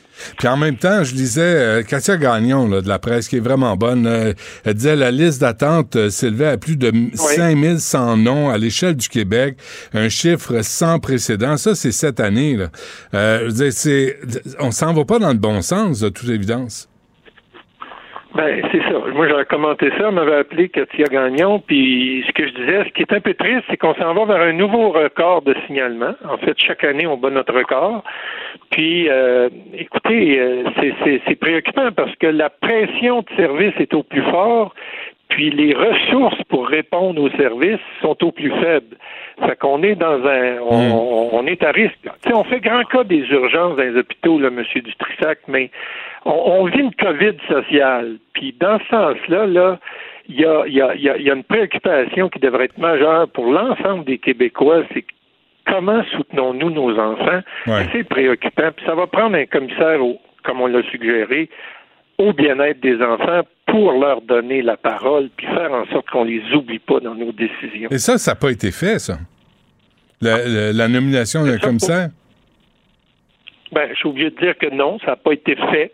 Apparemment qu'on y travaille, puis apparemment qu'il y a des bonnes nouvelles qui s'en viennent. Mais encore là, c'est- un peu ça le problème, c'est que notre dilemme, là, parce qu'on est un, un noyau de- d'ex-commissaires euh, qu'on appelait les commissaires experts, puis nous, on s'est donné une sorte de responsabilité par rapport au fait qu'il y a plus de 4000 personnes qui nous ont investi de leur parole, puis on se sent redevable de ce rapport-là, puis on le porte, puis on en parle, puis on essaye de le faire suivre.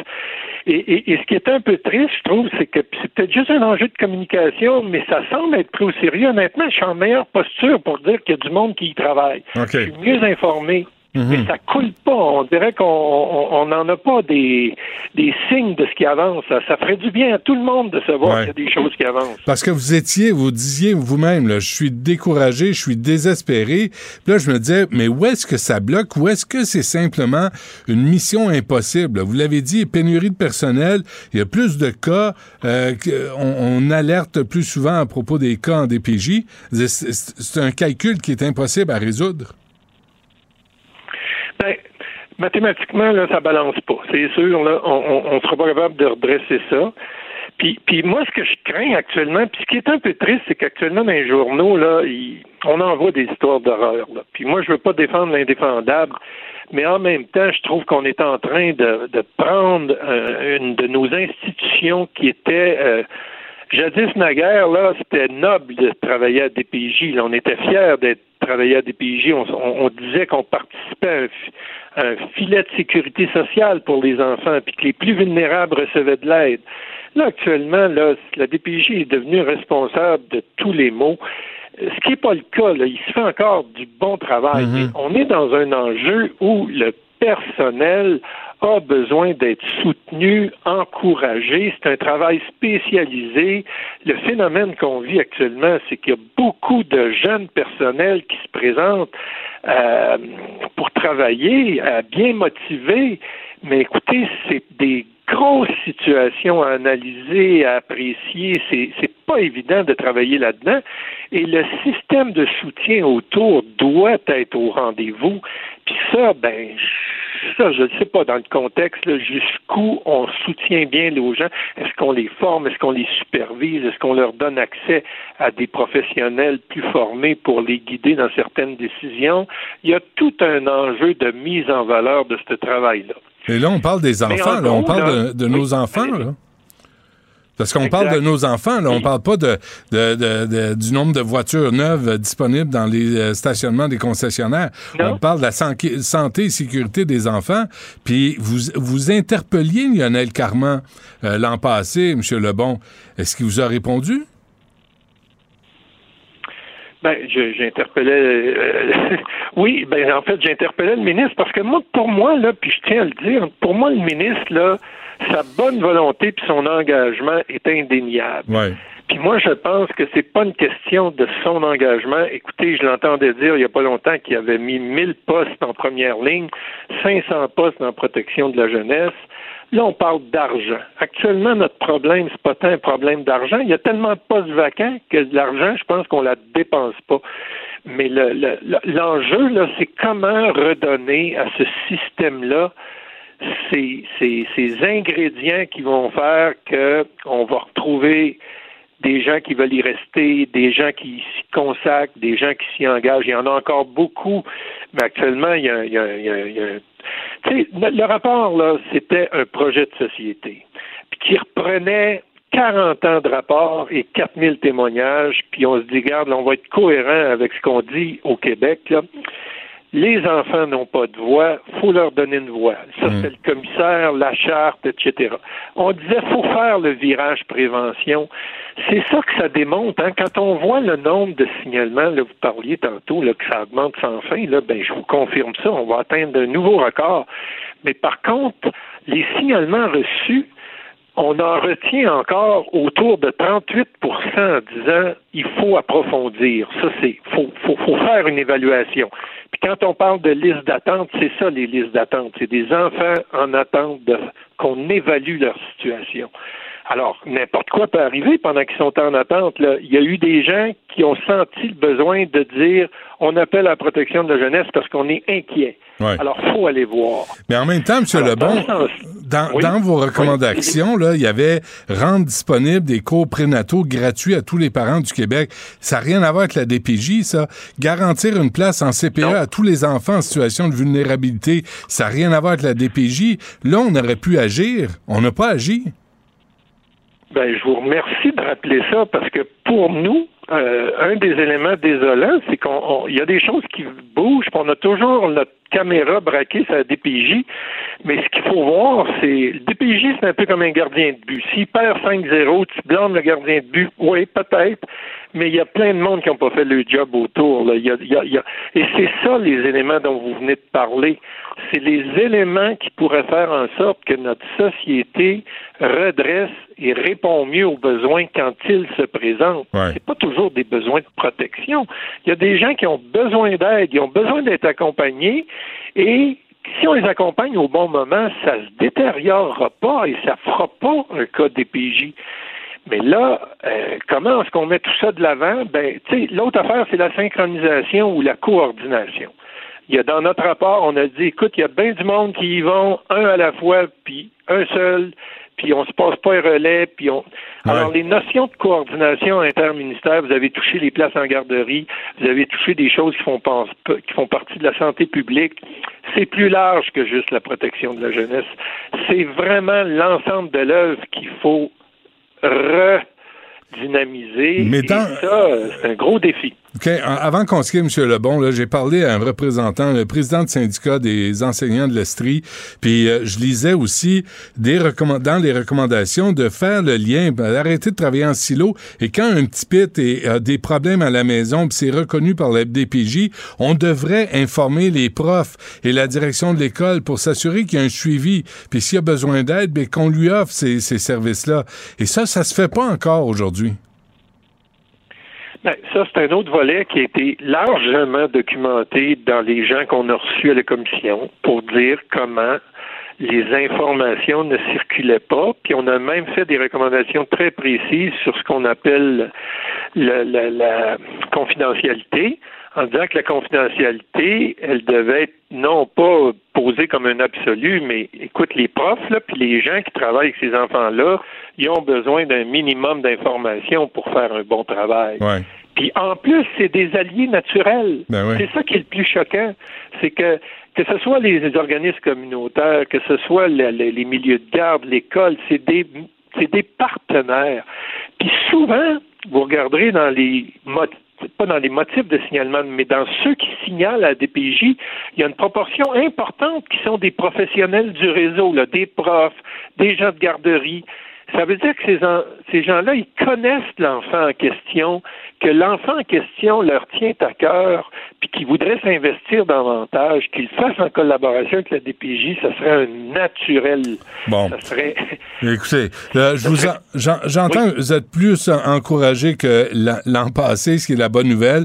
Mais si je comprends bien, en conclusion, M. Lebon, vous désirez une mise à jour là, de la part du, de Lionel Carman pour dire où on en est là, dans les recommandations de cette commission euh, sur les spéciales sur les droits des enfants.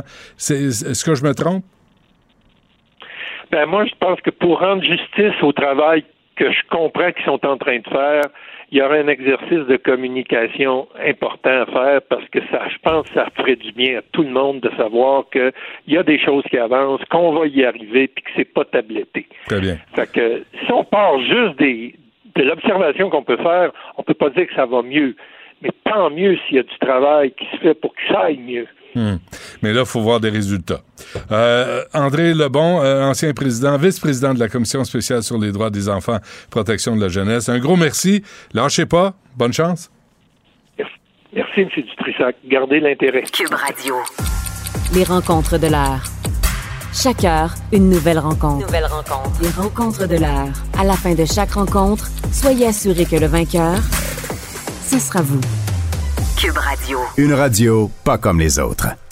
Stéphanie euh, Touga et Philippe Vincent Foisy sont avec nous faire le tour de quelques Ben. actualités. Bonjour à vous deux. Ben oui, ben oui. Mhm. Salut. Bon, alors, vous voulez euh, revenir sur le chemin Roxham et les propos de Justin Trudeau. Je peux pas croire que vous ne croyez pas sur parole notre premier ministre, euh, Stéphanie. Écoute, euh, chemin Roxane, quelle histoire quand même. Hein? Si on remonte là, dans les dernières semaines, dans les derniers mois, il y a eu beaucoup, beaucoup de pression qui a été mise de la part du Québec parce que euh, parce que c'est la province où on reçoit la- le plus gros flot de migrants. En, en proportion, on en reçoit à peu près 40 000 là, par le chemin Roxham. Euh, dans le reste du Canada, de, de manière régulière, ça devrait être entre 300 et 400 l'année passée. Fait que c'est sûr que dans un ordre de grandeur, c'est au Québec que ça se passait. Et là, je trouve d'ailleurs pas anodin que Justin Trudeau s'est mis à dire pas chemin Roxham, mais le Roxham Road. C'est devenu un enjeu canadien. Mmh. C'est devenu un enjeu coast to coast, Roxham Road. C'est ce qu'il a dit hier, hein? Euh, Roxham Road, ça m'a fait, euh, ça m'a fait sourire quand même. Euh, donc, pour moi, ça a pris comme euh, c'est un lapsus, mais tu sais, quand même, je trouve que c'est parlant que ça devient un enjeu dont, dont qu'il adresse en anglais, pas uniquement avec euh, François Legault qui essaie de balayer du revers de la main. Euh, donc, bon, Justin Trudeau qui hier, c'est comme un petit peu fait pogner les culottes par l'ambassadeur des États-Unis qui lui a dit ben non, euh, je peux pas vous confirmer qu'on a des négociations sur la fermeture du chemin Roxham. Puis de toute façon, vous, ratez la cible. Nous, ce qu'on veut, c'est parler de migration euh, et du fait qu'il y, a- des sources de problèmes qui sont beaucoup plus larges, puis ne pas adresser un symptôme comme la fermeture du chemin Roxham. Euh, nous, euh, je ne veux pas confirmer qu'il y a des négociations en ce sens-là, a-t-il dit hier à CBC. Justin Trudeau, il a pas dû être content parce que plus tôt dans la journée, lui, il avait dit ben, on veut tous fermer le chemin Roxham, le J'ai toujours Road. voulu fermer Donc, le chemin Roxham. J'ai toujours voulu. Alors que euh, il y a quelques semaines, ben c'est pas du tout le discours qu'il tenait. Euh, et, et là, euh, hier, ben vire capot, euh, c'est toujours ce qu'il a voulu faire. Il nous l'a juste jamais dit. Euh, donc bon, à, à voir. C'est qu'est-ce qui va se passer. Avais-tu entendu ça, toi, Philippe Vincent, que Justin Trudeau a toujours voulu fermer le chemin Roxham? Non, mais ça, c'est comme, euh, tu sais, mettons, t'es en couple là, pendant un temps avec quelqu'un, là, puis là, tu laisses cette personne-là ou cette personne-là te laisse. Puis là, après ça, tous tes amis font comme, ben oui, ben oui, on laissait nous autres depuis tout ce temps-là. oui, oui, mais vous vouliez pas me le dire, tu sais, j'étais pogné avec, puis vous vouliez pas m'en parler. Peut-être qu'on aurait pu trouver une solution. tu sais, j'aurais pu pas être pogné au cours des cinq dernières années dans cette relation-là. Ça m'aurait peut-être aidé. T'avais l'air heureux, Philippe Vincent, on disait Ah rien, ouais. nous. Ouais, ben c'est ça. Là, on n'a pas l'air heureux dans cette relation-là avec le chemin Roxham, mais euh, mais c'est un peu, tu sais, je dis, moi, moi je trouve ça quand même fascinant. Puis j'écris là-dessus encore ce matin, le fermer chemin Roxham, puis la poli- la politique là-dedans euh, est tellement de petite politique là comme oui mais il n'y a pas de solution simpliste. Non mais ok c'est quoi tes solutions complexes? D'abord dis-nous-les. Mais c'est pas simpliste faut pas être simpliste. Ok oui l'autre est simpliste mais toi t'es vide. Fait qu'à un moment donné genre vous nous offrez rien ni un ni l'autre. Et c'est là où la population se trouve un peu euh, les bras à terre. Quand on entend les Américains dire c'est pas une priorité, ben je les comprends, puis c'est normal. Puis le fait de s'être fait croire qu'on en était à une priorité américaine, ça montre une vision libérale. qui je me dis après huit ans, ils ont pas appris là. Ils, ils- ils pensent encore que le Canada est le centre du monde, puis que tout le monde tourne autour de nous, puis que nos besoins, euh, les Américains doivent y répondre au doigt et à l'œil. Il faut négocier avec les Américains, c'est vrai. Il y a un problème de laxisme dans certains visas qui sont octroyés, des visas de tourisme qui sont octroyés dans certains pays, qui font en sorte que les gens arrivent aux États-Unis, puis après ça deviennent demander l'asile au Canada. Il- on a un enjeu à la frontière. Quand Pierre Poilievre dit, ben non, on va fermer Roxham, on va mettre un policier à tous les petits chemins qui ressemblent à Roxham tout le long de la frontière, puis ça va bien aller. Tu dis, OK, hey, on y avait pas pensé. Pourquoi non? Hey, Il y a une pénurie de main-d'œuvre dans le 6 000 GRC. kilomètres de police. Ben non, ben non. À un moment donné, je veux dire, les Américains, avec toute leur force, puis leur patrouille sont pas capables de Ouais. gérer leur propre frontière avec le Mexique, venez pas me faire croire que nous autres, ça va bien aller. Mais après ça, pourquoi. Justin Trudeau, de l'autre côté, est pas capable de simplement dire arrêtez de passer par la frontière de façon irrégulière, passer par les chemins réguliers? Pourquoi il est pas capable de, tra- de traiter les dossiers plus rapidement? Pourquoi il dit pas, regardez, passez donc tout par la colle, ou passez donc tout par le pont ambassadeur, ou passez donc, ou passez donc à tous les points de frontière réguliers? Comme ça, au moins, on va répartir Exact. ceux qui arrivent un peu partout au pays. C'est pas, c'est pas simpliste, c'est complexe, ça va prendre du temps, mais au moins on pourrait avoir un début de solution. Tu sais, quand t'entends les Américains qui parlent du problème migratoire, ben oui, ils ont raison là-dessus. Il y a un problème avec les mouvements migratoires. Et non, ça n'a pas commencé parce que Justin Trudeau a tweeté. Il y avait des mouvements migratoires en Europe avant. Il y a des conflits qui se sont déclenchés dans les 10, 15 dernières années qui ont forcé ces vagues migratoires-là. Il y a une crise économique, il y a Ouais. une crise écologique, il y a des gouvernements en Amérique du Sud qui sont tombés. Pensez au Venezuela. Je- tout ça, on simplifie ça à son plus petit dénominateur pour juste marquer des points politiques Hmm. et ne pas trouver des solutions. Et à un moment donné, ça devient Exact. frustrant comme citoyen de voir ces politiciens-là être aussi faibles. Une chance que les Américains sont Sur- là pour nous rappeler sur- que c'est plus compliqué que ça. là. Surtout que, euh, comme le, le rappelait le bon euh, Philippe Vincent Foisy ce matin dans le journal, on a des outils à, à, à notre disposition. Dans l'entente sur les tiers pays sûrs que Justin Trudeau évoque, oui, t'as dit ça. Euh, bon. et dans la- dans l'entente qu'on qu'on souhaite renégocier éventuellement, puis là, bon, Joe Biden s'en vient en mars, donc il y a une possibilité d'ouvrir un dialogue là-dessus. Euh, il y a une possibilité, il y a une clause qui permet de suspendre donc euh, l'ouverture de ce chemin-là. Ça veut pas dire de le fermer de manière définitive, mais ça permet au moins de laisser le temps à tout le monde de respirer ça enlève aussi toute l'attention sur le chemin Roxham uniquement. Là, ça permet à tout le monde de prendre un pas de recul, de simplement se concentrer sur ce chemin-là, parce qu'il y a d'autres ben, voies d'entrée de manière régulière, moins institutionnalisées, on est d'accord, mais quand même, ça permet d'avoir une discussion franche, puis en ayant moins de pression sur tout le monde. Parce qu'en ce moment, là, la pression est à son comble, ce qui fait que tout le monde est en train d'essayer de, de, de, de, se camper pour sauver les meubles puis faire des points politiques. Pierre Poilievre en est le meilleur exemple. Il a dit, je veux que Justin Trudeau, d'ici 30 jours, ferme le chemin Roxham. Il en reste 28, là, je pense. Merci pour ton ultimatum, Pierre. Mais comme, qu'est-ce que ça change? Qu'est-ce Hmm. qui se passe, là? Qu'est-ce qui se passe d'ici là? Mais encore, que- Qu'est-ce que, tu cro- qu'est-ce que tu proposes? Au tu sais? 31e jour, euh, il arrive quoi? Va tout casser. Ben oui, c'est ça, il est fermé. Il est Je vais fermé. rappeler les là. camionneurs, Mettons, puis je vais acheter quoi? des après, bitcoins. Non, mais tu vois, au lieu de mettre des, policiers, tu peux enligner des camions remorques le long de la frontière. Ben oui. Mais on demande a à tes camionneurs de bloquer la frontière. Ben oui. Non, non, mais... On essaye d'aider, nous autres, là. Ouais.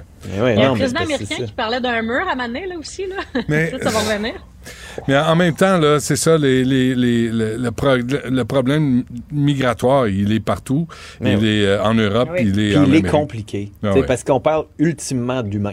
Puis moi, si j'étais en Afghanistan, si j'étais en Turquie, puis j'étais Mm. kurde, vous pouvez être sûr que j'essaierais par tous les moyens de venir ici Ah oui, évidemment. pour pouvoir Ben, surtout que le premier famille. ministre les invite. Tu sais, Oui, c'est- mais tu sais, genre, je suis retourné voir le tweet, puis ultimement, il dit le Canada va accueillir. Tu sais, ce tweet-là aurait pu être écrit par Stephen Harper. tu sais.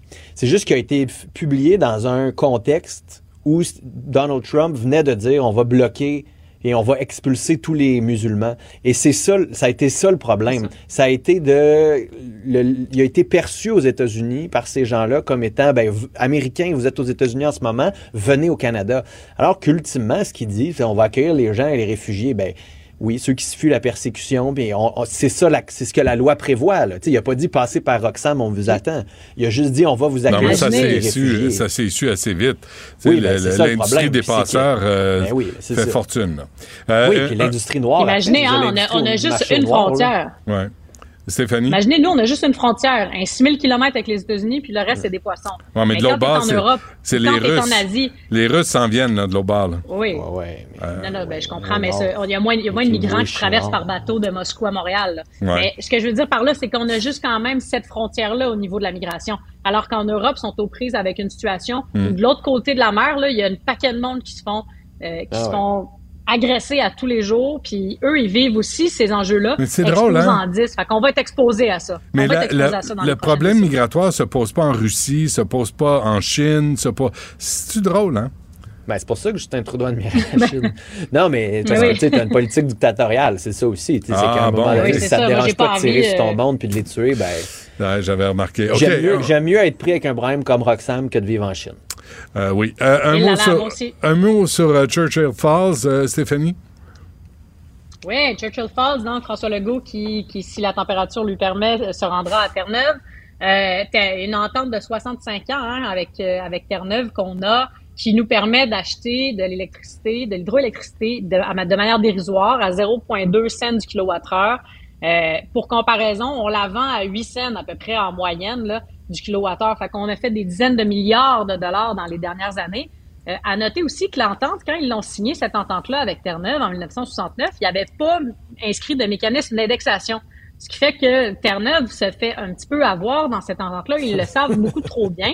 Euh, et là, François Legault se pointe euh, cette semaine en disant bon, euh, là, l'entente, elle arrive à échéance en 1941, on est en 1923, ah, on est en 2023, 2041, pardon. 1923. Euh, et donc, on est en 2023. Il nous reste, euh, il nous reste quelques années. Commençons donc à réfléchir à qu'est-ce qu'on va faire une fois que l'entente sera échue. Parce que euh, nous, on commence à être euh, dans une situation où il y a des pics énergétiques, puis on arrive à peine à subvenir. Donc, on peut pas se permettre de perdre 15% de ce qu'on reçoit en électricité de manière annuelle qui euh, provient de Churchill Falls.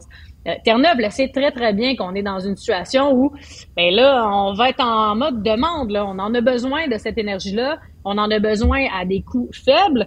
Euh, et eux se disent, mais regarde, moi, ça fait euh, 40 ans que je me fais avoir. Là, c'est assez. tu sais. Donc, ça va, être, ça va être une situation compliquée pour, pour François Legault. Puis pour, euh, pour, pour imager euh, 15 là, de ce qu'on reçoit en hydroélectricité, c'est à peu près ce qu'on exporte en ce moment. Fait qu'on est un peu à kiff-kiff. On, on le vend, le 15% mais on le reçoit de cette manière-là à des prix des dizaines de fois moins chers. Donc, le gouvernement du Québec perd énormément au change si on n'arrive pas à renégocier une entente qui, qui, nous avantage avec mm. Churchill Falls. Puis Fitzgibbon ne pourra pas faire tous ces, tous ces projets-là, la batterie, puis tout ça, là, ça, On en a besoin de cette hydroélectricité-là. Mm. pas le choix. Vincent? Euh, ben, Stéphanie a tout dit de façon bien meilleure que j'aurais pu le faire. Alors, euh, je vais juste. Euh, c'est donc, j'ai l'impression qu'on.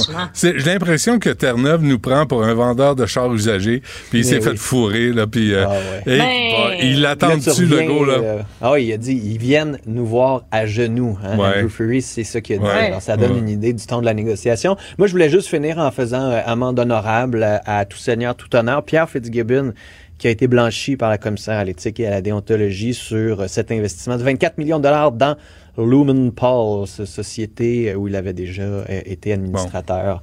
Prochain, vu qu'on parlait de lui, Parfait. un autre, euh, un autre euh, rapport qu'il va pouvoir mettre dans sa grande bibliothèque de rapports de la commissaire à l'éthique. Très bien. Monsieur en tout cas, merci. À demain. Salut. Benoît Dutrisac. Sacramouille que c'est bon.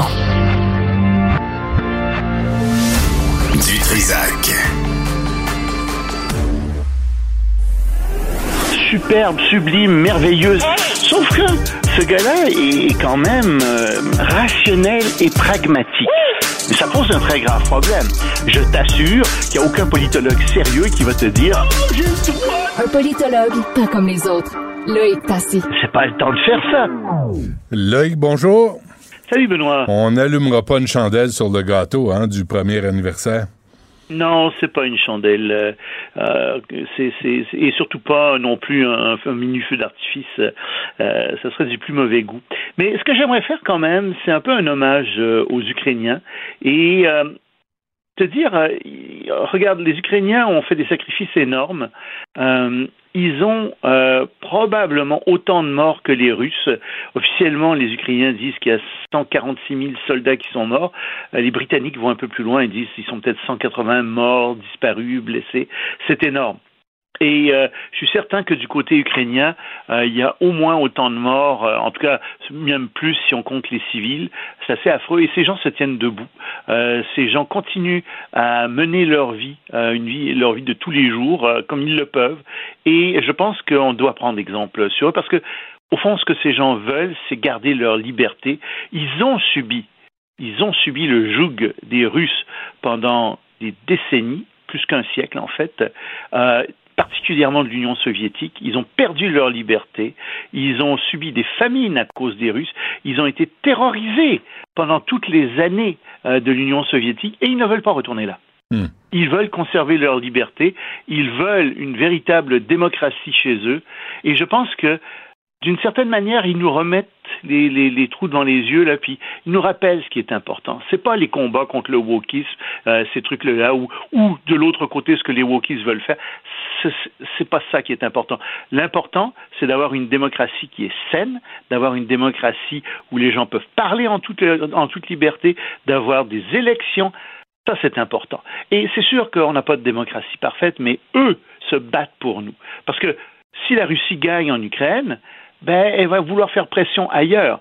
C'est le combat que les Russes mènent en ce moment, c'est un combat contre la démocratie. Malheureusement, ils ont euh, les Chinois qui sont de leur côté, et on se demande si l'Inde ne va pas tomber de leur côté, parce que Modi, euh, le Premier ministre de l'Inde, a aussi des velléités très autoritaires ces jours-ci. Euh, il vient d'arrêter, de faire arrêter, par exemple, un opposant pour euh, pour insulte au, au président. Mais je vais juste te donner des chiffres, parce qu'on ne les sort pas souvent, ces chiffres-là. Mhm. C'est des chiffres ukrainiens. Puis même si c'est probablement en partie de la propagande, je te les donne. Les Ukrainiens ont comptabilisé depuis un an tout ce qu'ils avaient détruit comme matériel russe.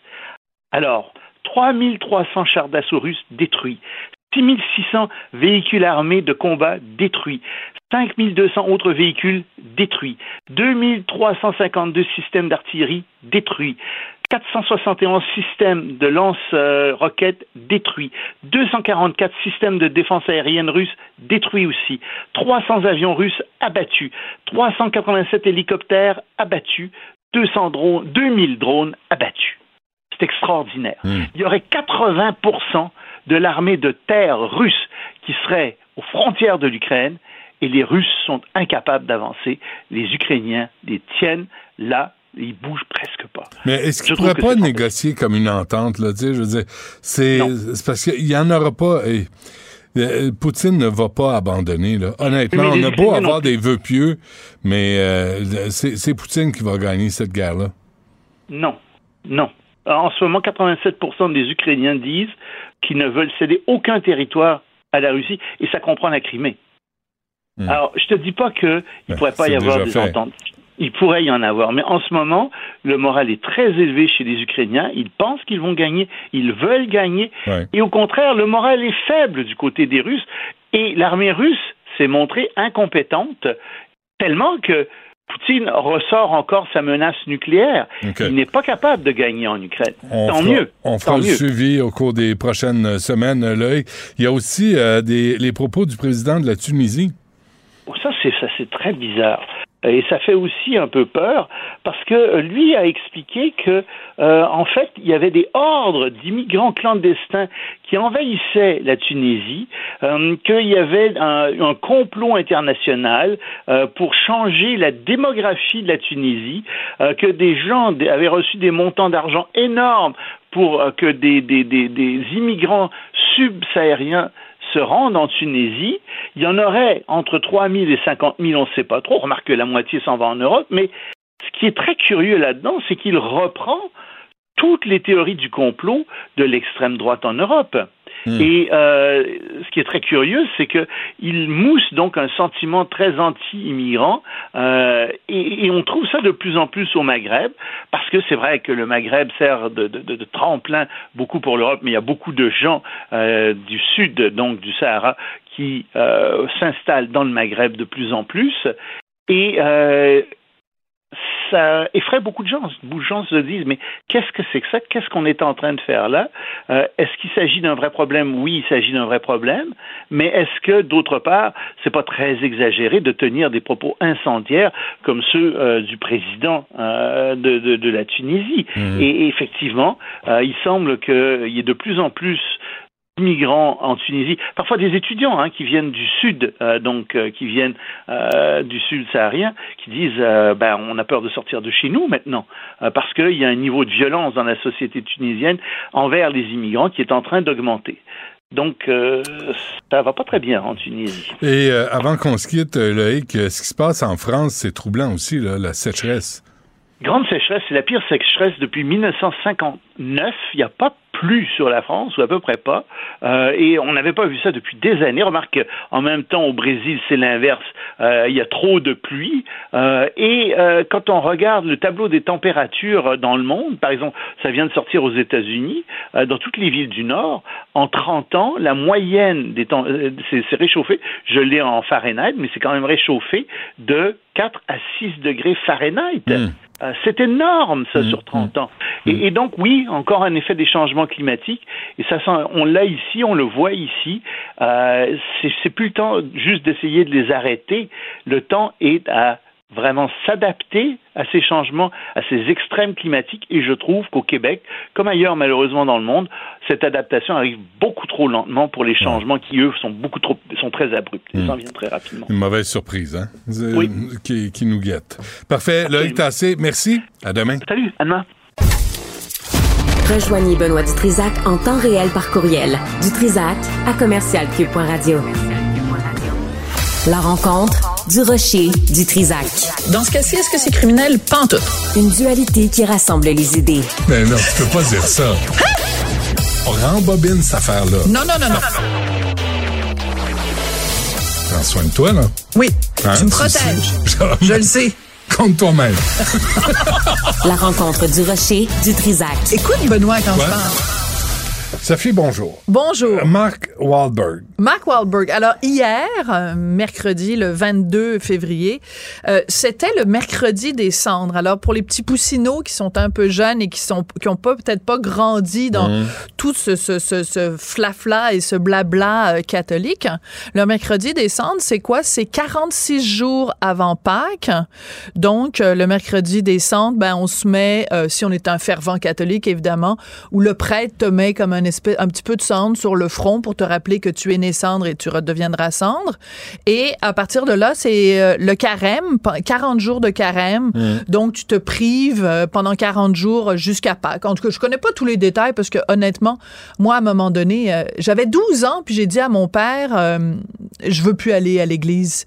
Parce que mon père, il nous forçait à aller à la messe tous les dimanches. On était obligés de prendre des cours de catéchèse. Mon père est un, et était et est encore un grand catholique devant l'éternel. Je suis sûr que ça t'a fait du bien. Ah, ça m'a fait tellement de bien. Et euh, il y a quelques années de ça, j'ai fait mon apostasie. Donc, j'ai demandé, j'ai Hmm. écrit à l'archevêché de Bordeaux, où je suis née, en disant, ben, je veux pas faire partie de votre club. C'est rempli de pédophiles puis de gens qui ferment les yeux sur des exactions. C'est une organisation misogyne, sexiste et dégueulasse. Je ne veux plus rien avoir à, à faire avec vous. Donc, c'est écrit sur les registres euh, à Qu'est-ce qu'on Bordeaux. t'a répondu? Ils m'ont répondu, ben oui, il n'y a aucun problème. Puis c'est maintenant écrit vois, sur le menacé. registre des naissances. Tu non? les insultes, mais ils n'ont pas dit si je te croise sur la rue, je vais te décapiter. Non, non, juste y a pas c'est correct. d'AK-47, pas de Kalachnikov, ben rien. Fait que revenons à Mark Wahlberg. Hein? Oui. Non, mais ton point était est excellent, je comprends très bien où tu veux en venir, mais je... Alors donc, euh, je ne suis pas une catophobe, mais simplement, je critique la pas religion faire catholique. du club. Voilà, Parfait. exactement. Euh, un club dont je n'ai jamais demandé, c'est ça a été fait sans mon consentement. J'ai été baptisé, on m'a pas demandé mon avis, on m'a Mhm. forcé à faire ma profession de foi, mon ma confirmation, toutes les patentes, la première communion et autres euh, appendices, et sans mon consentement. Donc, euh, à un moment donné, j'ai dit ça suffit. Mark Wahlberg, lui, est un fervent catholique, il a parfaitement le droit. Donc, hier, il a pris tout le monde un peu par surprise. Il a donné une entrevue au tout des shows et il s'est présenté à l'entrevue avec son signe de croix marqué en cendre sur le front. Et ça a donné lieu à une entrevue surréaliste. T'as l'animatrice qui parle avec Mark Wahlberg qui vient pour présenter une application où tu peux faire des prières et Mark Wahlberg sur cette application-là t'accompagne pendant le jeûne, t'accompagne pendant le carême tous les vendredis sur cette application-là qui est une application de, prière. Tu payes pour avoir accès à des prières sur ton, sur ton téléphone cellulaire. Tous les vendredis, t'as Mark Wahlberg qui vient puis qui te motive en disant Hey, on lâche pas le carême puis tout ça, puis faites attention, puis Dieu va venir vous sauver puis tout ça. Et cette entrevue, t'as Mark Wahlberg qui parle avec la fille, puis tout le long, il y a une croix sur le front. Jamais la fille, elle parle de la croix qu'il y a sur le front. Et la fille, Elle le et la pas. fille, non. Puis là, la fille, elle lui parle de sa foi à elle, en disant oui, moi aussi pour le carême, tu sais, parce que le carême, il faut se priver. Hmm. Mm. Fait que là, Mark Wahlberg lui dit ah ben tu sais, t'es- ça n'a pas obligé d'être de la nourriture, ça peut être quelque chose que tu considères qui est néfaste dans ta vie puis tu la- l'annules. Mm. Et elle, elle répond, elle dit moi j'ai commencé carême, elle dit j'ai arrêté mon compte Instagram. Écoute, c'est surréaliste. Ça, c'est le concept de sacrifice. C'est c'est- c'est un sacrifice pour elle. Écoute, on va écouter un petit extrait de Mark Ok. Wahlberg qui donne cette entrevue surréaliste.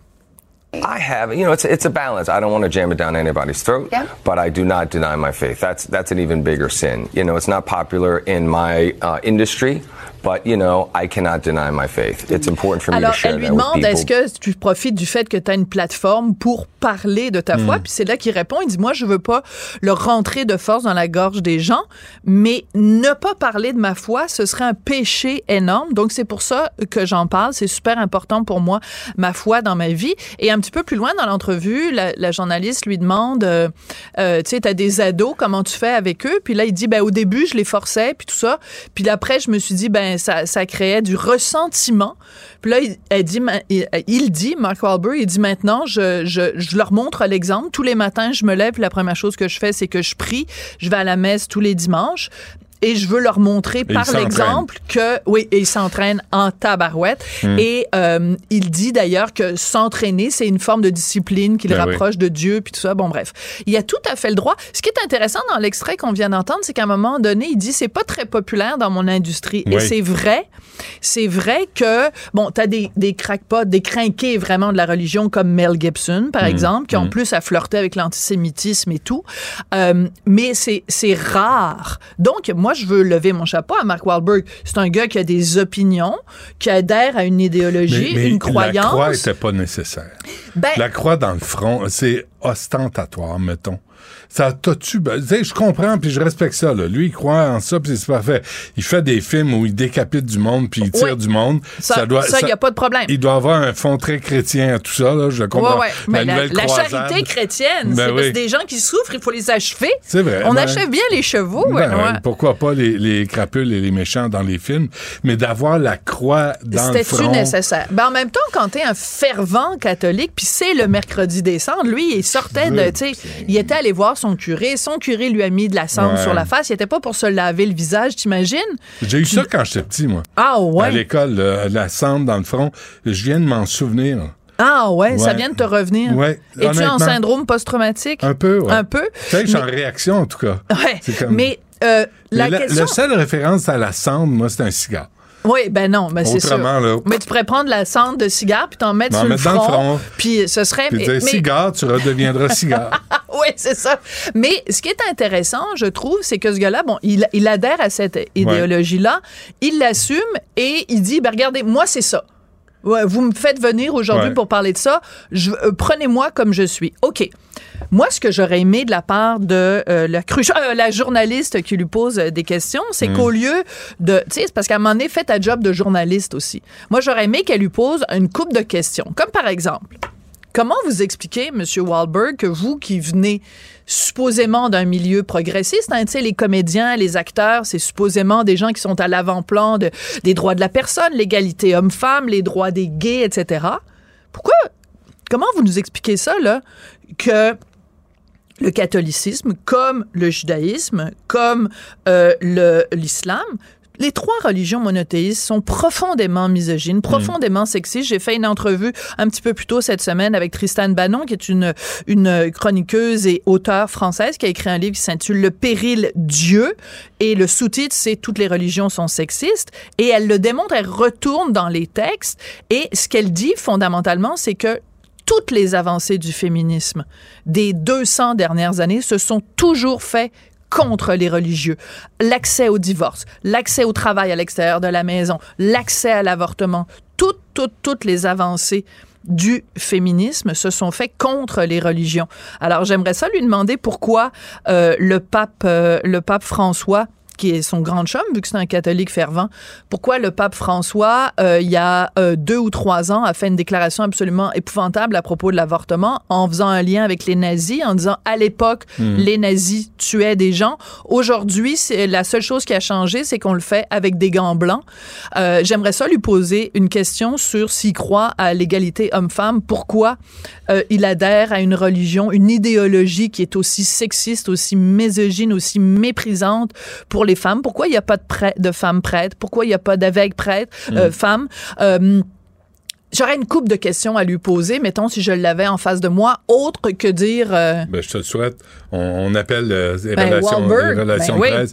Moi, ce qui me déçoit dans toute cette histoire, là, Sophie, honnêtement, là, c'est que c'est Savannah Guthrie qui a fait l'entrevue. Hmm. Puis Tu la trouves cute? Je la trou- je Ah, l'aimais je beaucoup. savais! Je, je suis vraiment déçu. Mais C'est pas grave. On t'écoute à 2h30. Merci, Sophie. Ben, elle a quitté Instagram, c'est ça, ça, Ah. ça- c'est son carême, Ben, un- ça. ça doit être un vrai sacrifice. C'est un vrai Maintenant que je sacrifice. sais qui, qui euh, faisait l'entrevue, là, je suis sûr que c'est un gros, gros sacrifice. Puis, euh, puis j'ai beaucoup d'empathie pour elle. Ouais, t'as deux raisons pour lesquelles t'as beaucoup d'empathie pour elle. Merci, bonsoir. Amen. Allez et ne pêchez plus. Cabochon. Personne maladroite, imbécile et inutile. Du Trisac. Un pouvoir naturel pour déceler les cabochons. Savoir et comprendre l'actualité. Alexandre Morin-Villouellette. Alex, bonjour. Bonjour, Benoît. Bonjour. Alors, le budget de M. Girard sera déposé. On a la date 21 mars prochain, premier budget du deuxième mandat de la coalition Avenir Québec. Évidemment, ça va donner le ton pour les quatre prochaines années sur les mesures du gouvernement là, en général. C'est ce que font toujours Pas les le jour du printemps, ça?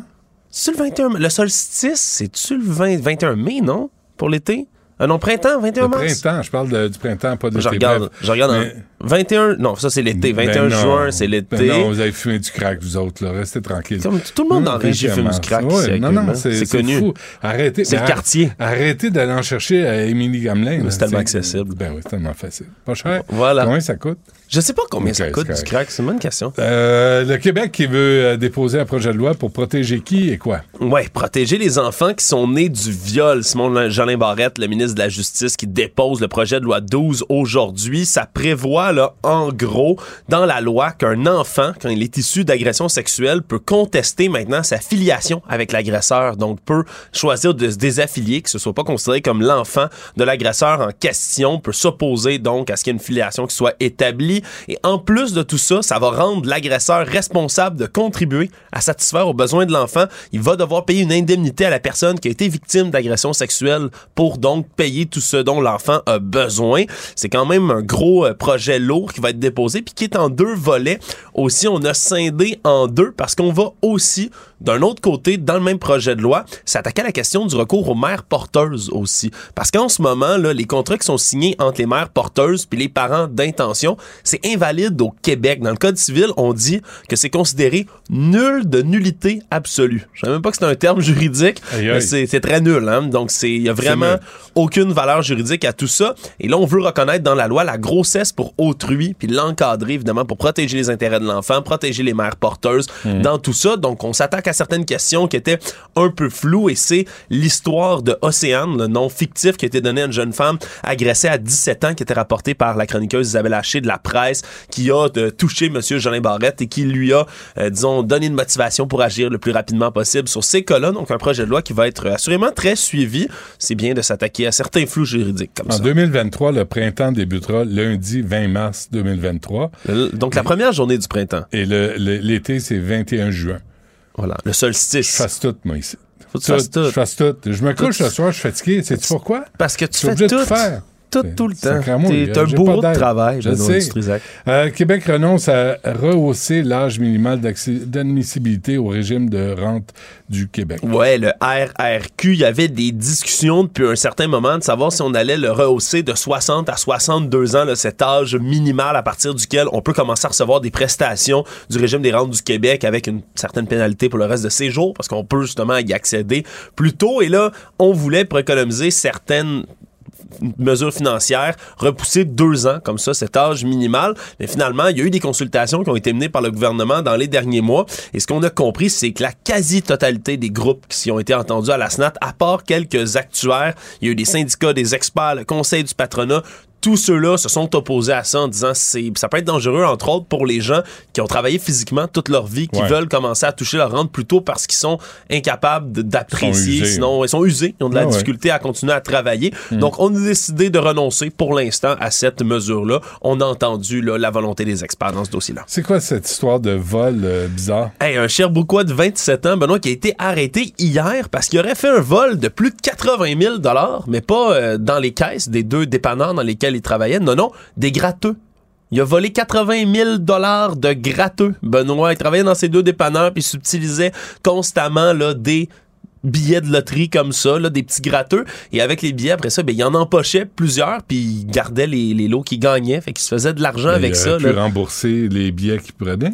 Ben, il aurait Avec pu, ses gains. Il aurait peut-être pu, mais il l'a pas fait. Donc, la- le service de police de la ville de Sherbrooke qui l'a arrêté hier. Il y a même une perquisition à son domicile qui a été faite, peut-être pour tenter de retrouver quelques petits gratteux qui n'auraient pas encore été grattés, justement. Puis la Commission européenne interdit quoi à ses employés? D'utiliser TikTok. Bon. On interdit formellement maintenant d'utiliser TikTok à partir du 15 mars prochain. Tous les fonctionnaires, les employés de la Commission européenne vont devoir désinstaller cette application chinoise de leurs appareils professionnels parce qu'on veut évidemment protéger les données. Puis on s'inquiète de plus en plus que la Chine utilise TikTok pour espionner, voler les données de certains pays. Puis quand on travaille dans un endroit comme la Commission européenne, ben on veut pas que n'importe qui puisse partager ses données avec n'importe quoi. Déjà TikTok qui a réagi très fortement, a dénoncé cette suspension mal avisée. On jure encore une fois qu'il faisait tout pour protéger les données puis que le gouvernement chinois ne pouvait pas avoir accès à quoi que ce Ben soit. non. Et ça, c'est une tendance qui commence à se généraliser un peu partout, là, justement, là, de, de- de bannir TikTok dans certains endroits, surtout auprès des organismes gouvernementaux. Il y a des discussions aussi pour l'Assemblée nationale puis le Parlement à Ottawa ici. On verra bien si ce sera fait. On peut-tu aussi euh, en- en- en- interdire aux enfants d'utiliser TikTok? Ça, Euh, ça, ça. Comme ça, moi, je vais arrêter de me battre avec les miens. Vous allez fermer ça, là. Je suis plus capable. Ben, t'as juste à de demander à tes enfants d'aller travailler dans un organisme gouvernemental à la Commission européenne, Benoît. trop jeune. Ben, c'est facile. là. Trop jeune, encore. Envoie-les là-bas. Non. Chipley. Euh, parfait. Merci, Alex, pour Salut. tes excellents conseils. Au revoir.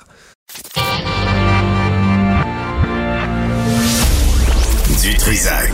Il n'a peur de rien, sauf peut-être des qu'on orange. Sommes-nous en train d'oublier la mort de Massa Amini, 22 ans, tuée par la police des mœurs euh, islamiques euh, parce qu'elle portait mal, ce- elle portait pas correctement le voile? Ça s'est passé, on le sait, en Iran. Avec nous, Nima Machouf, euh, qui est membre actif de la communauté iranienne. Machouf, bonjour. Bonjour Benoît. Bonjour. Comment allez-vous? Ben, ça, ça va bien, merci Anima. Mais, mais la, la question, est-ce que la question se pose, est-ce qu'on a oublié collectivement, euh, internationalement, la mort de cette jeune femme? Euh, non, pas du tout. Il y a énormément de choses qui se passent euh, à l'international. À l'intérieur, peut-être que la, les- la façon dont les gens protestent a changé. S'il y avait des masses, des foules qui étaient dans les rues euh, au début, il y a cinq mois, aujourd'hui, on en voit moins. Euh, les gens protestent de différentes manières. euh, à l'intérieur parce que c'est devenu très dangereux et malgré ça, par exemple, pour aujourd'hui, il y avait une, un appel à la grève générale du bazar en Iran parce que la situation économique s'est beaucoup, beaucoup détériorée durant ces cinq mois. Et à l'extérieur, on suit, on suit les événements. Il y a beaucoup de choses qui se font diplomatiquement pour mettre la pression sur le gouvernement islamique, mais c'est vrai que les médias en parlent moins. Et il faudrait, il faudrait l'augmenter un peu parce que c'est vraiment grave ce qui se passe là-bas. Euh, en, en date de- du 27 janvier 2023, Nima, je lisais, les autorités iraniennes ont exécuté 55 personnes. Euh, il y a eu au moins 109 manifestants en détention euh, qui font face à des accusations passibles de la peine de mort, selon Iron Human euh, Rights. C'est, le, le régime iranien continue de sévir. Oui. Euh, oui, il continue de sévir. Il y a beaucoup de personnes. Il y a au-delà de 20 000 personnes qui ont été arrêtées depuis les, les durant les cinq derniers mois. Euh, la semaine passée, pour les festivités de euh, de l'anniversaire de la révolution islamique, il y, il y en a certains qui ont été libérés. Euh, mais il y a encore beaucoup de personnes qui sont dans les prisons. Il y a encore des personnes qui font face à des accusations de peine de mort parce qu'ils ont participé à des manifestations. Euh, et, euh, et oui, il faut vraiment euh, surveiller les choses parce que ça continue. Ça- n'a pas du tout fini. Ça, ça continue. Je lisais sur ce Jam, Jamshid Sharmad, euh, qui est un ressortissant de nationalité iranienne et allemande. Et si je comprends bien, Nima, puis corrigez-moi, je me trompe, là, il a été kidnappé, il a été jugé à Téhéran en février 2022. Euh, on, on lui reproche d'avoir participé à un attentat contre une mosquée dans le sud de l'Iran qui aurait fait 14 morts, euh, 14 morts oui. Et, euh, et là, tout à coup, on apprend qu'il a été kidnappé, on l'a amené, puis on va l'exécuter si on ne fait rien? Pourquoi, pourquoi, pourquoi j'ai lu ça? Pourquoi parle-t-on de lui? Euh, probablement parce qu'il y a des gens qui ont levé le flag pour en parler. Euh, depuis, depuis, depuis décembre, il y a tout un mouvement qui est, qui est en cours euh, à l'international où hum, il y a des députés des en fait des députés des différents pays qui parrainent des prisonniers politiques. Plus les gens sont euh, anonymes, plus ils sont en danger de se faire euh, de se faire exécuter.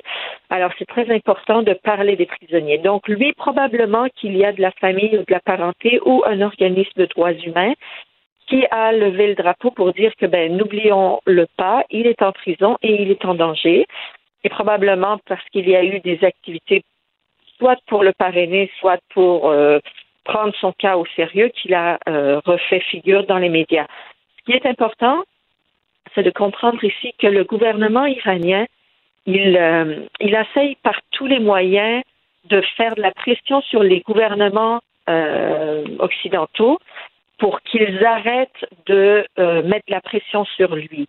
Actuellement, surtout le Parlement européen, il y a est en discussion pour mettre euh, il a imposé beaucoup de sanctions au gouvernement iranien, mais ils veulent mettre euh, le euh, les donc les, les, les gardiens de la révolution, sur la liste des organismes terroristes. Ouais. Alors le gouvernement, il veut empêcher tout ça. Donc, les ressortissants étrangers, en fait, les Iraniens qui ont une double nationalité, comme celui de M. Jamshid, qui est allemand et iranien, ils sont de très bonnes euh, proies, de très bons otages pour le gouvernement. Et le, et- donc le gouvernement les arrête, les menace beaucoup, en espérant euh, que le gouvernement euh, du pays dont euh, cette personne est aussi citoyen euh, fasse des, des, euh, fasse des, des rapprochements avec le gouvernement iranien. Puis dans un certain certaines mesures, le gouvernement iranien essaye de dire mais alors euh, arrêtez de nous menacer à l'extérieur, arrêtez de nous de nous achaler, puis on va le libérer. Ouais. Donc euh, vous voyez, c'est des personnes qui deviennent des, des otages où le gouvernement iranien essaye de négocier des euh, des euh, négocier des, des Des ententes avec l'Occident. Il y Nima, il y a aussi la journaliste Massi Alinejad euh, qui a été menacée de mort. Euh, là, il y a eu des arrestations, tentatives de kidnapping. Euh, il n'y a, a aucune gêne du régime iranien d'aller soit à New York, soit en Europe et d'aller kidnapper des, militants qui protestent contre le régime iranien. On s'en était parlé un peu la dernière fois, mais moi, j'étais à votre place, je serais pas gros dans mes shorts. Là. Euh, ils essayent, mais euh, on, nous, on est plus fort qu'eux. Et, et aujourd'hui, les, les gens n'ont plus peur. C'est c'est- c'est ce qui est très, très important. Aujourd'hui, les gens n'ont plus peur. La journaliste Massa Alinejad a été menacée. Ils ont voulu la kidnapper. Ils ont envoyé des agents même chez elle euh, et tout ça. C'est sûr que le gouvernement, il s'essaye beaucoup beaucoup de, L'intimidation. à la l'intimidation beaucoup beaucoup. Et aussi euh, et aussi euh, donc pas juste à l'intérieur mais à l'extérieur aussi il essaye de faire ça pour entre autres faire de la pression comme je viens de le dire au gouvernement euh, au gouvernement occidentaux mais euh, il faut vraiment pas se laisser intimider. Il y a une, un élément qui est très important. Et il y a quelques quelques mois la Belgique le gouvernement iranien a fait une entente avec la Belgique pour échanger, pour s'échanger des prisonniers. Alors, euh, qu'est-ce qui fait, pourquoi le gouvernement iranien demande ça? Parce que des genres d'attentats ou de kidnapping euh, qu'il organise dans, dans les autres pays, ben, la personne, son agent, s'il est arrêté, il va être, euh, ben, il va subir des peines. Alors, le gouvernement iranien, par exemple, avec dans le cas de la Belgique, avait arrêté encore une fois un Iranien qui était citoyen de la Belgique. Il l'arrête en Iran, le garde en détention comme otage et euh, en échange de personnes qui font des attentats à l'extérieur sur le territoire, par exemple, de la Belgique, euh, ou qui font du kidnapping, il dit ben moi je veux une entente, faire une entente avec vous pour échanger mes prisonniers. Donc en échangeant un touriste belge d'origine iranienne qui s'en va en Iran contre des personnes, des terroristes en fait du gouvernement iranien qui essayent de faire des attentats ou des kidnappings à l'extérieur, ils essayent de les échanger. Donc, la Il ne faut vraiment pas céder à cette pression. Mais la menace est réelle, Nima, envers les militants, militantes qui euh, protestent contre le régime iranien? Oui, la menace est réelle. Il faut prendre ça au sérieux, que ce soit à Montréal, que ce soit ailleurs, à Toronto, euh, n'importe où. La- le régime iranien vous a à l'œil.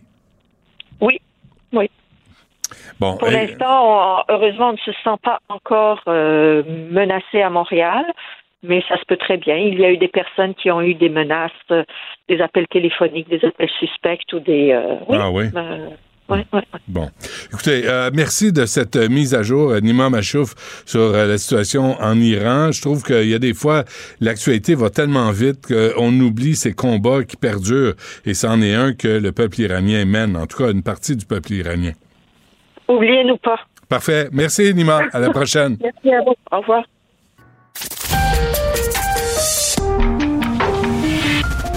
Cabochon. Personne maladroite, imbécile et inutile. Du Trisac. Un pouvoir naturel pour déceler les cabochons. Sex audio avec Anaïs Gertin-Lacroix. Anaïs, bonjour. Allô, Benoît? Bon, Parle-moi de fluide. Ça a l'air étrange, hein, comme Un, d'écho un que... peu, oui. J'étais souvent, on a parlé de fluide quand même il n'y a pas si longtemps, toi et moi d'ailleurs. Régulièrement, oui. Mais là, c'est fluide. C'est une application, OK, Benoît, qui euh, sera lancée prochainement sur Apple Store. Et j'aime tellement l'histoire derrière. Là, je te parle de l'actrice Rebel Wilson, qu'on a vue notamment dans euh, la série de films Pitch Perfect. Donc, c'est la- la- la- l'actrice qui était plus ronde qui faisait le rôle de Fat Amy. Donc, c'est terrible appelé comme ça. Et pour la petite histoire, Rebel Wilson s'est mariée récemment avec une femme. Donc, elle est en couple depuis euh, quelques temps avec une femme. Et elle, ce qui s'est passé, là, Benoît, c'est qu'un magazine lui a écrit il y a quelques temps de ça, un magazine européen lui disant Nous, on donne, c'est terrible, on donne 48 heures pour faire ton coming out, pour annoncer aux gens que tu as une femme dans ta vie. Sinon, on s'en charge et tu vas faire la page, la première page disant que tu es lesbienne. Juste ça, non, mais c'est Hmm. terrible, Benoît. Là. Ben oui. Ça n'a aucun sens. Donc, Rebel Wilson a fait son coming out disant Je suis en couple avec une femme.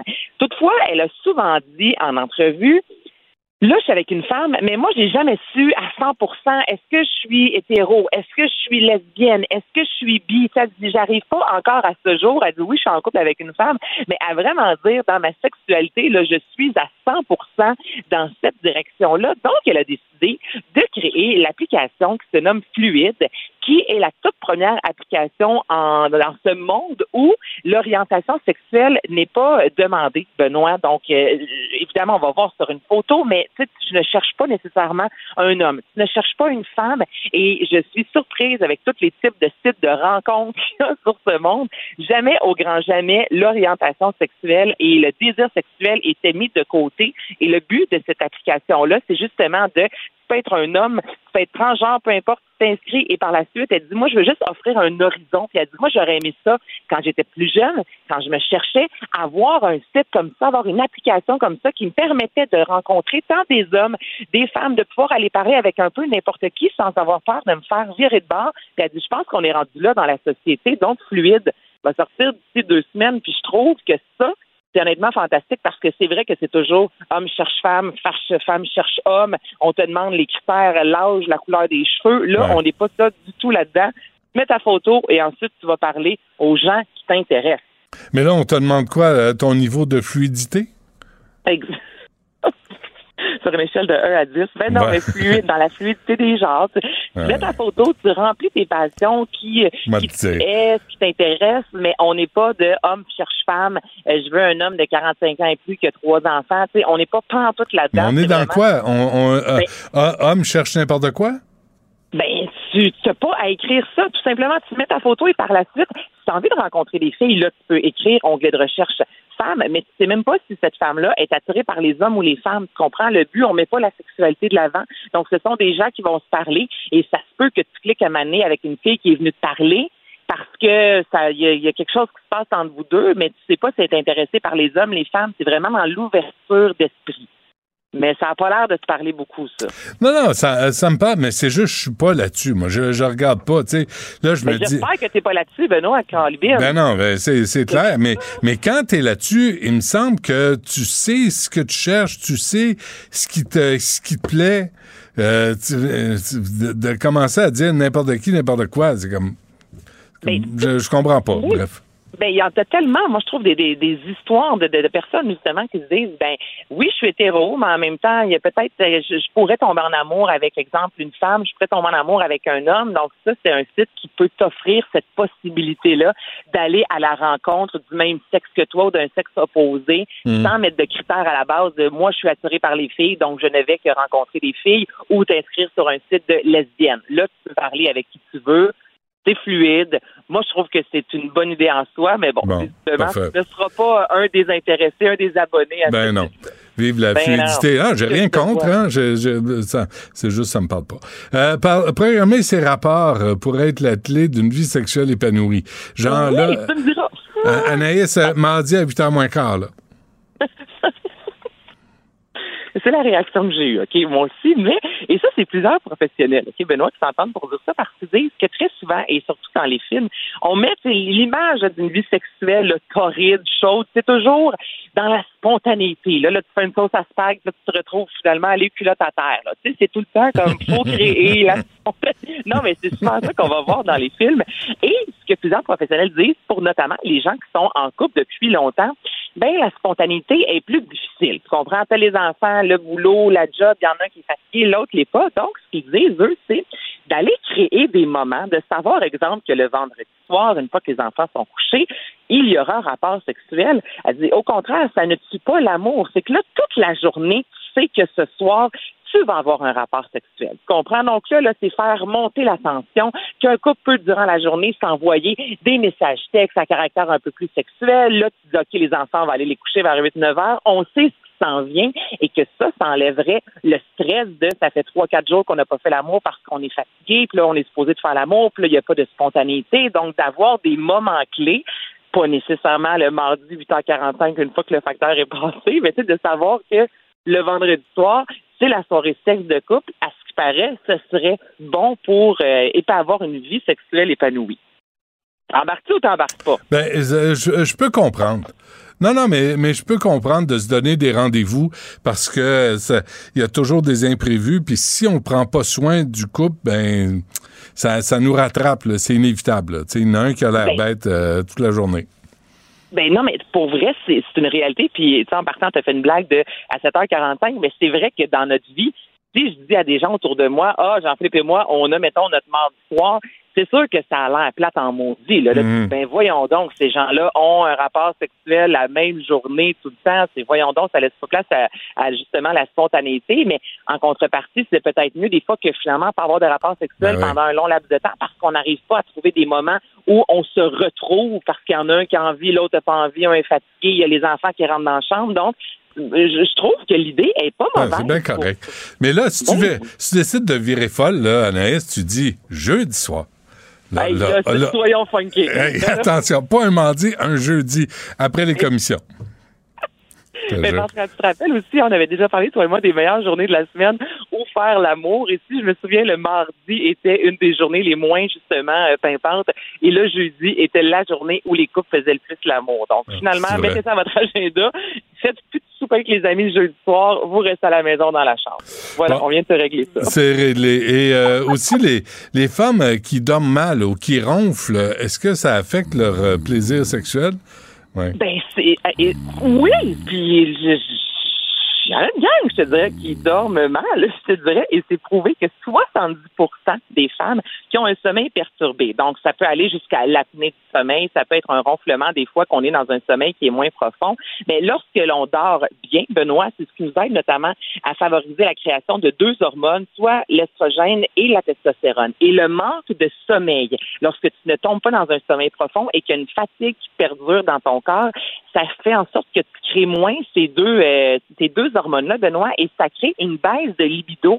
Donc, tu sais, là, la, fameuse phrase de je suis fatigué, j'ai moins de libido, ben, mmh, j'ai mmh. devant ça, noir sur blanc, Benoît, que le, le manque de sommeil diminue honnêtement la libido et c'est pas chez les hommes, chez les femmes. Donc, c'est important. Laissez-nous dormir. C'est la morale de cette histoire-là. Ouais. Euh, non, mais oui, puis, non, mais l'autre affaire, là, euh, les, les, les gars là, qui ont les mains euh, baladeuses pendant, pendant la nuit, les femmes, là, je pense qu'ils aiment pas ça ben ben. Non, non, non, moi, non. Moi, je dors, tu me laisses dormir. Sinon, c'est quoi, petit coup de poing dans la gorge? ah oui, ah non, c'est ça. C'est toujours violent, tellement pas violente, mais non, mais le, sommeil, c'est là qu'on se rend compte que souvent on va négliger ça pour X raisons, mais c'est ultra important, notamment pour la santé sexuelle des femmes, donc il faut prendre le temps de bien dormir. Bon, ben, j'espère que ton conjoint se, couche avec un protecteur pour la gorge. tu sais, si jamais il non, dans l'autre chambre, Benoît. Ah, non, non, on n'est pas là. C'est Une vie excitante, vraiment. Merci, Anaïs. On se reparle demain. demain. Ça marche. Merci à toute l'équipe. Il y a Yasmine qui suit à l'instant. À demain, 11h. Cube Radio.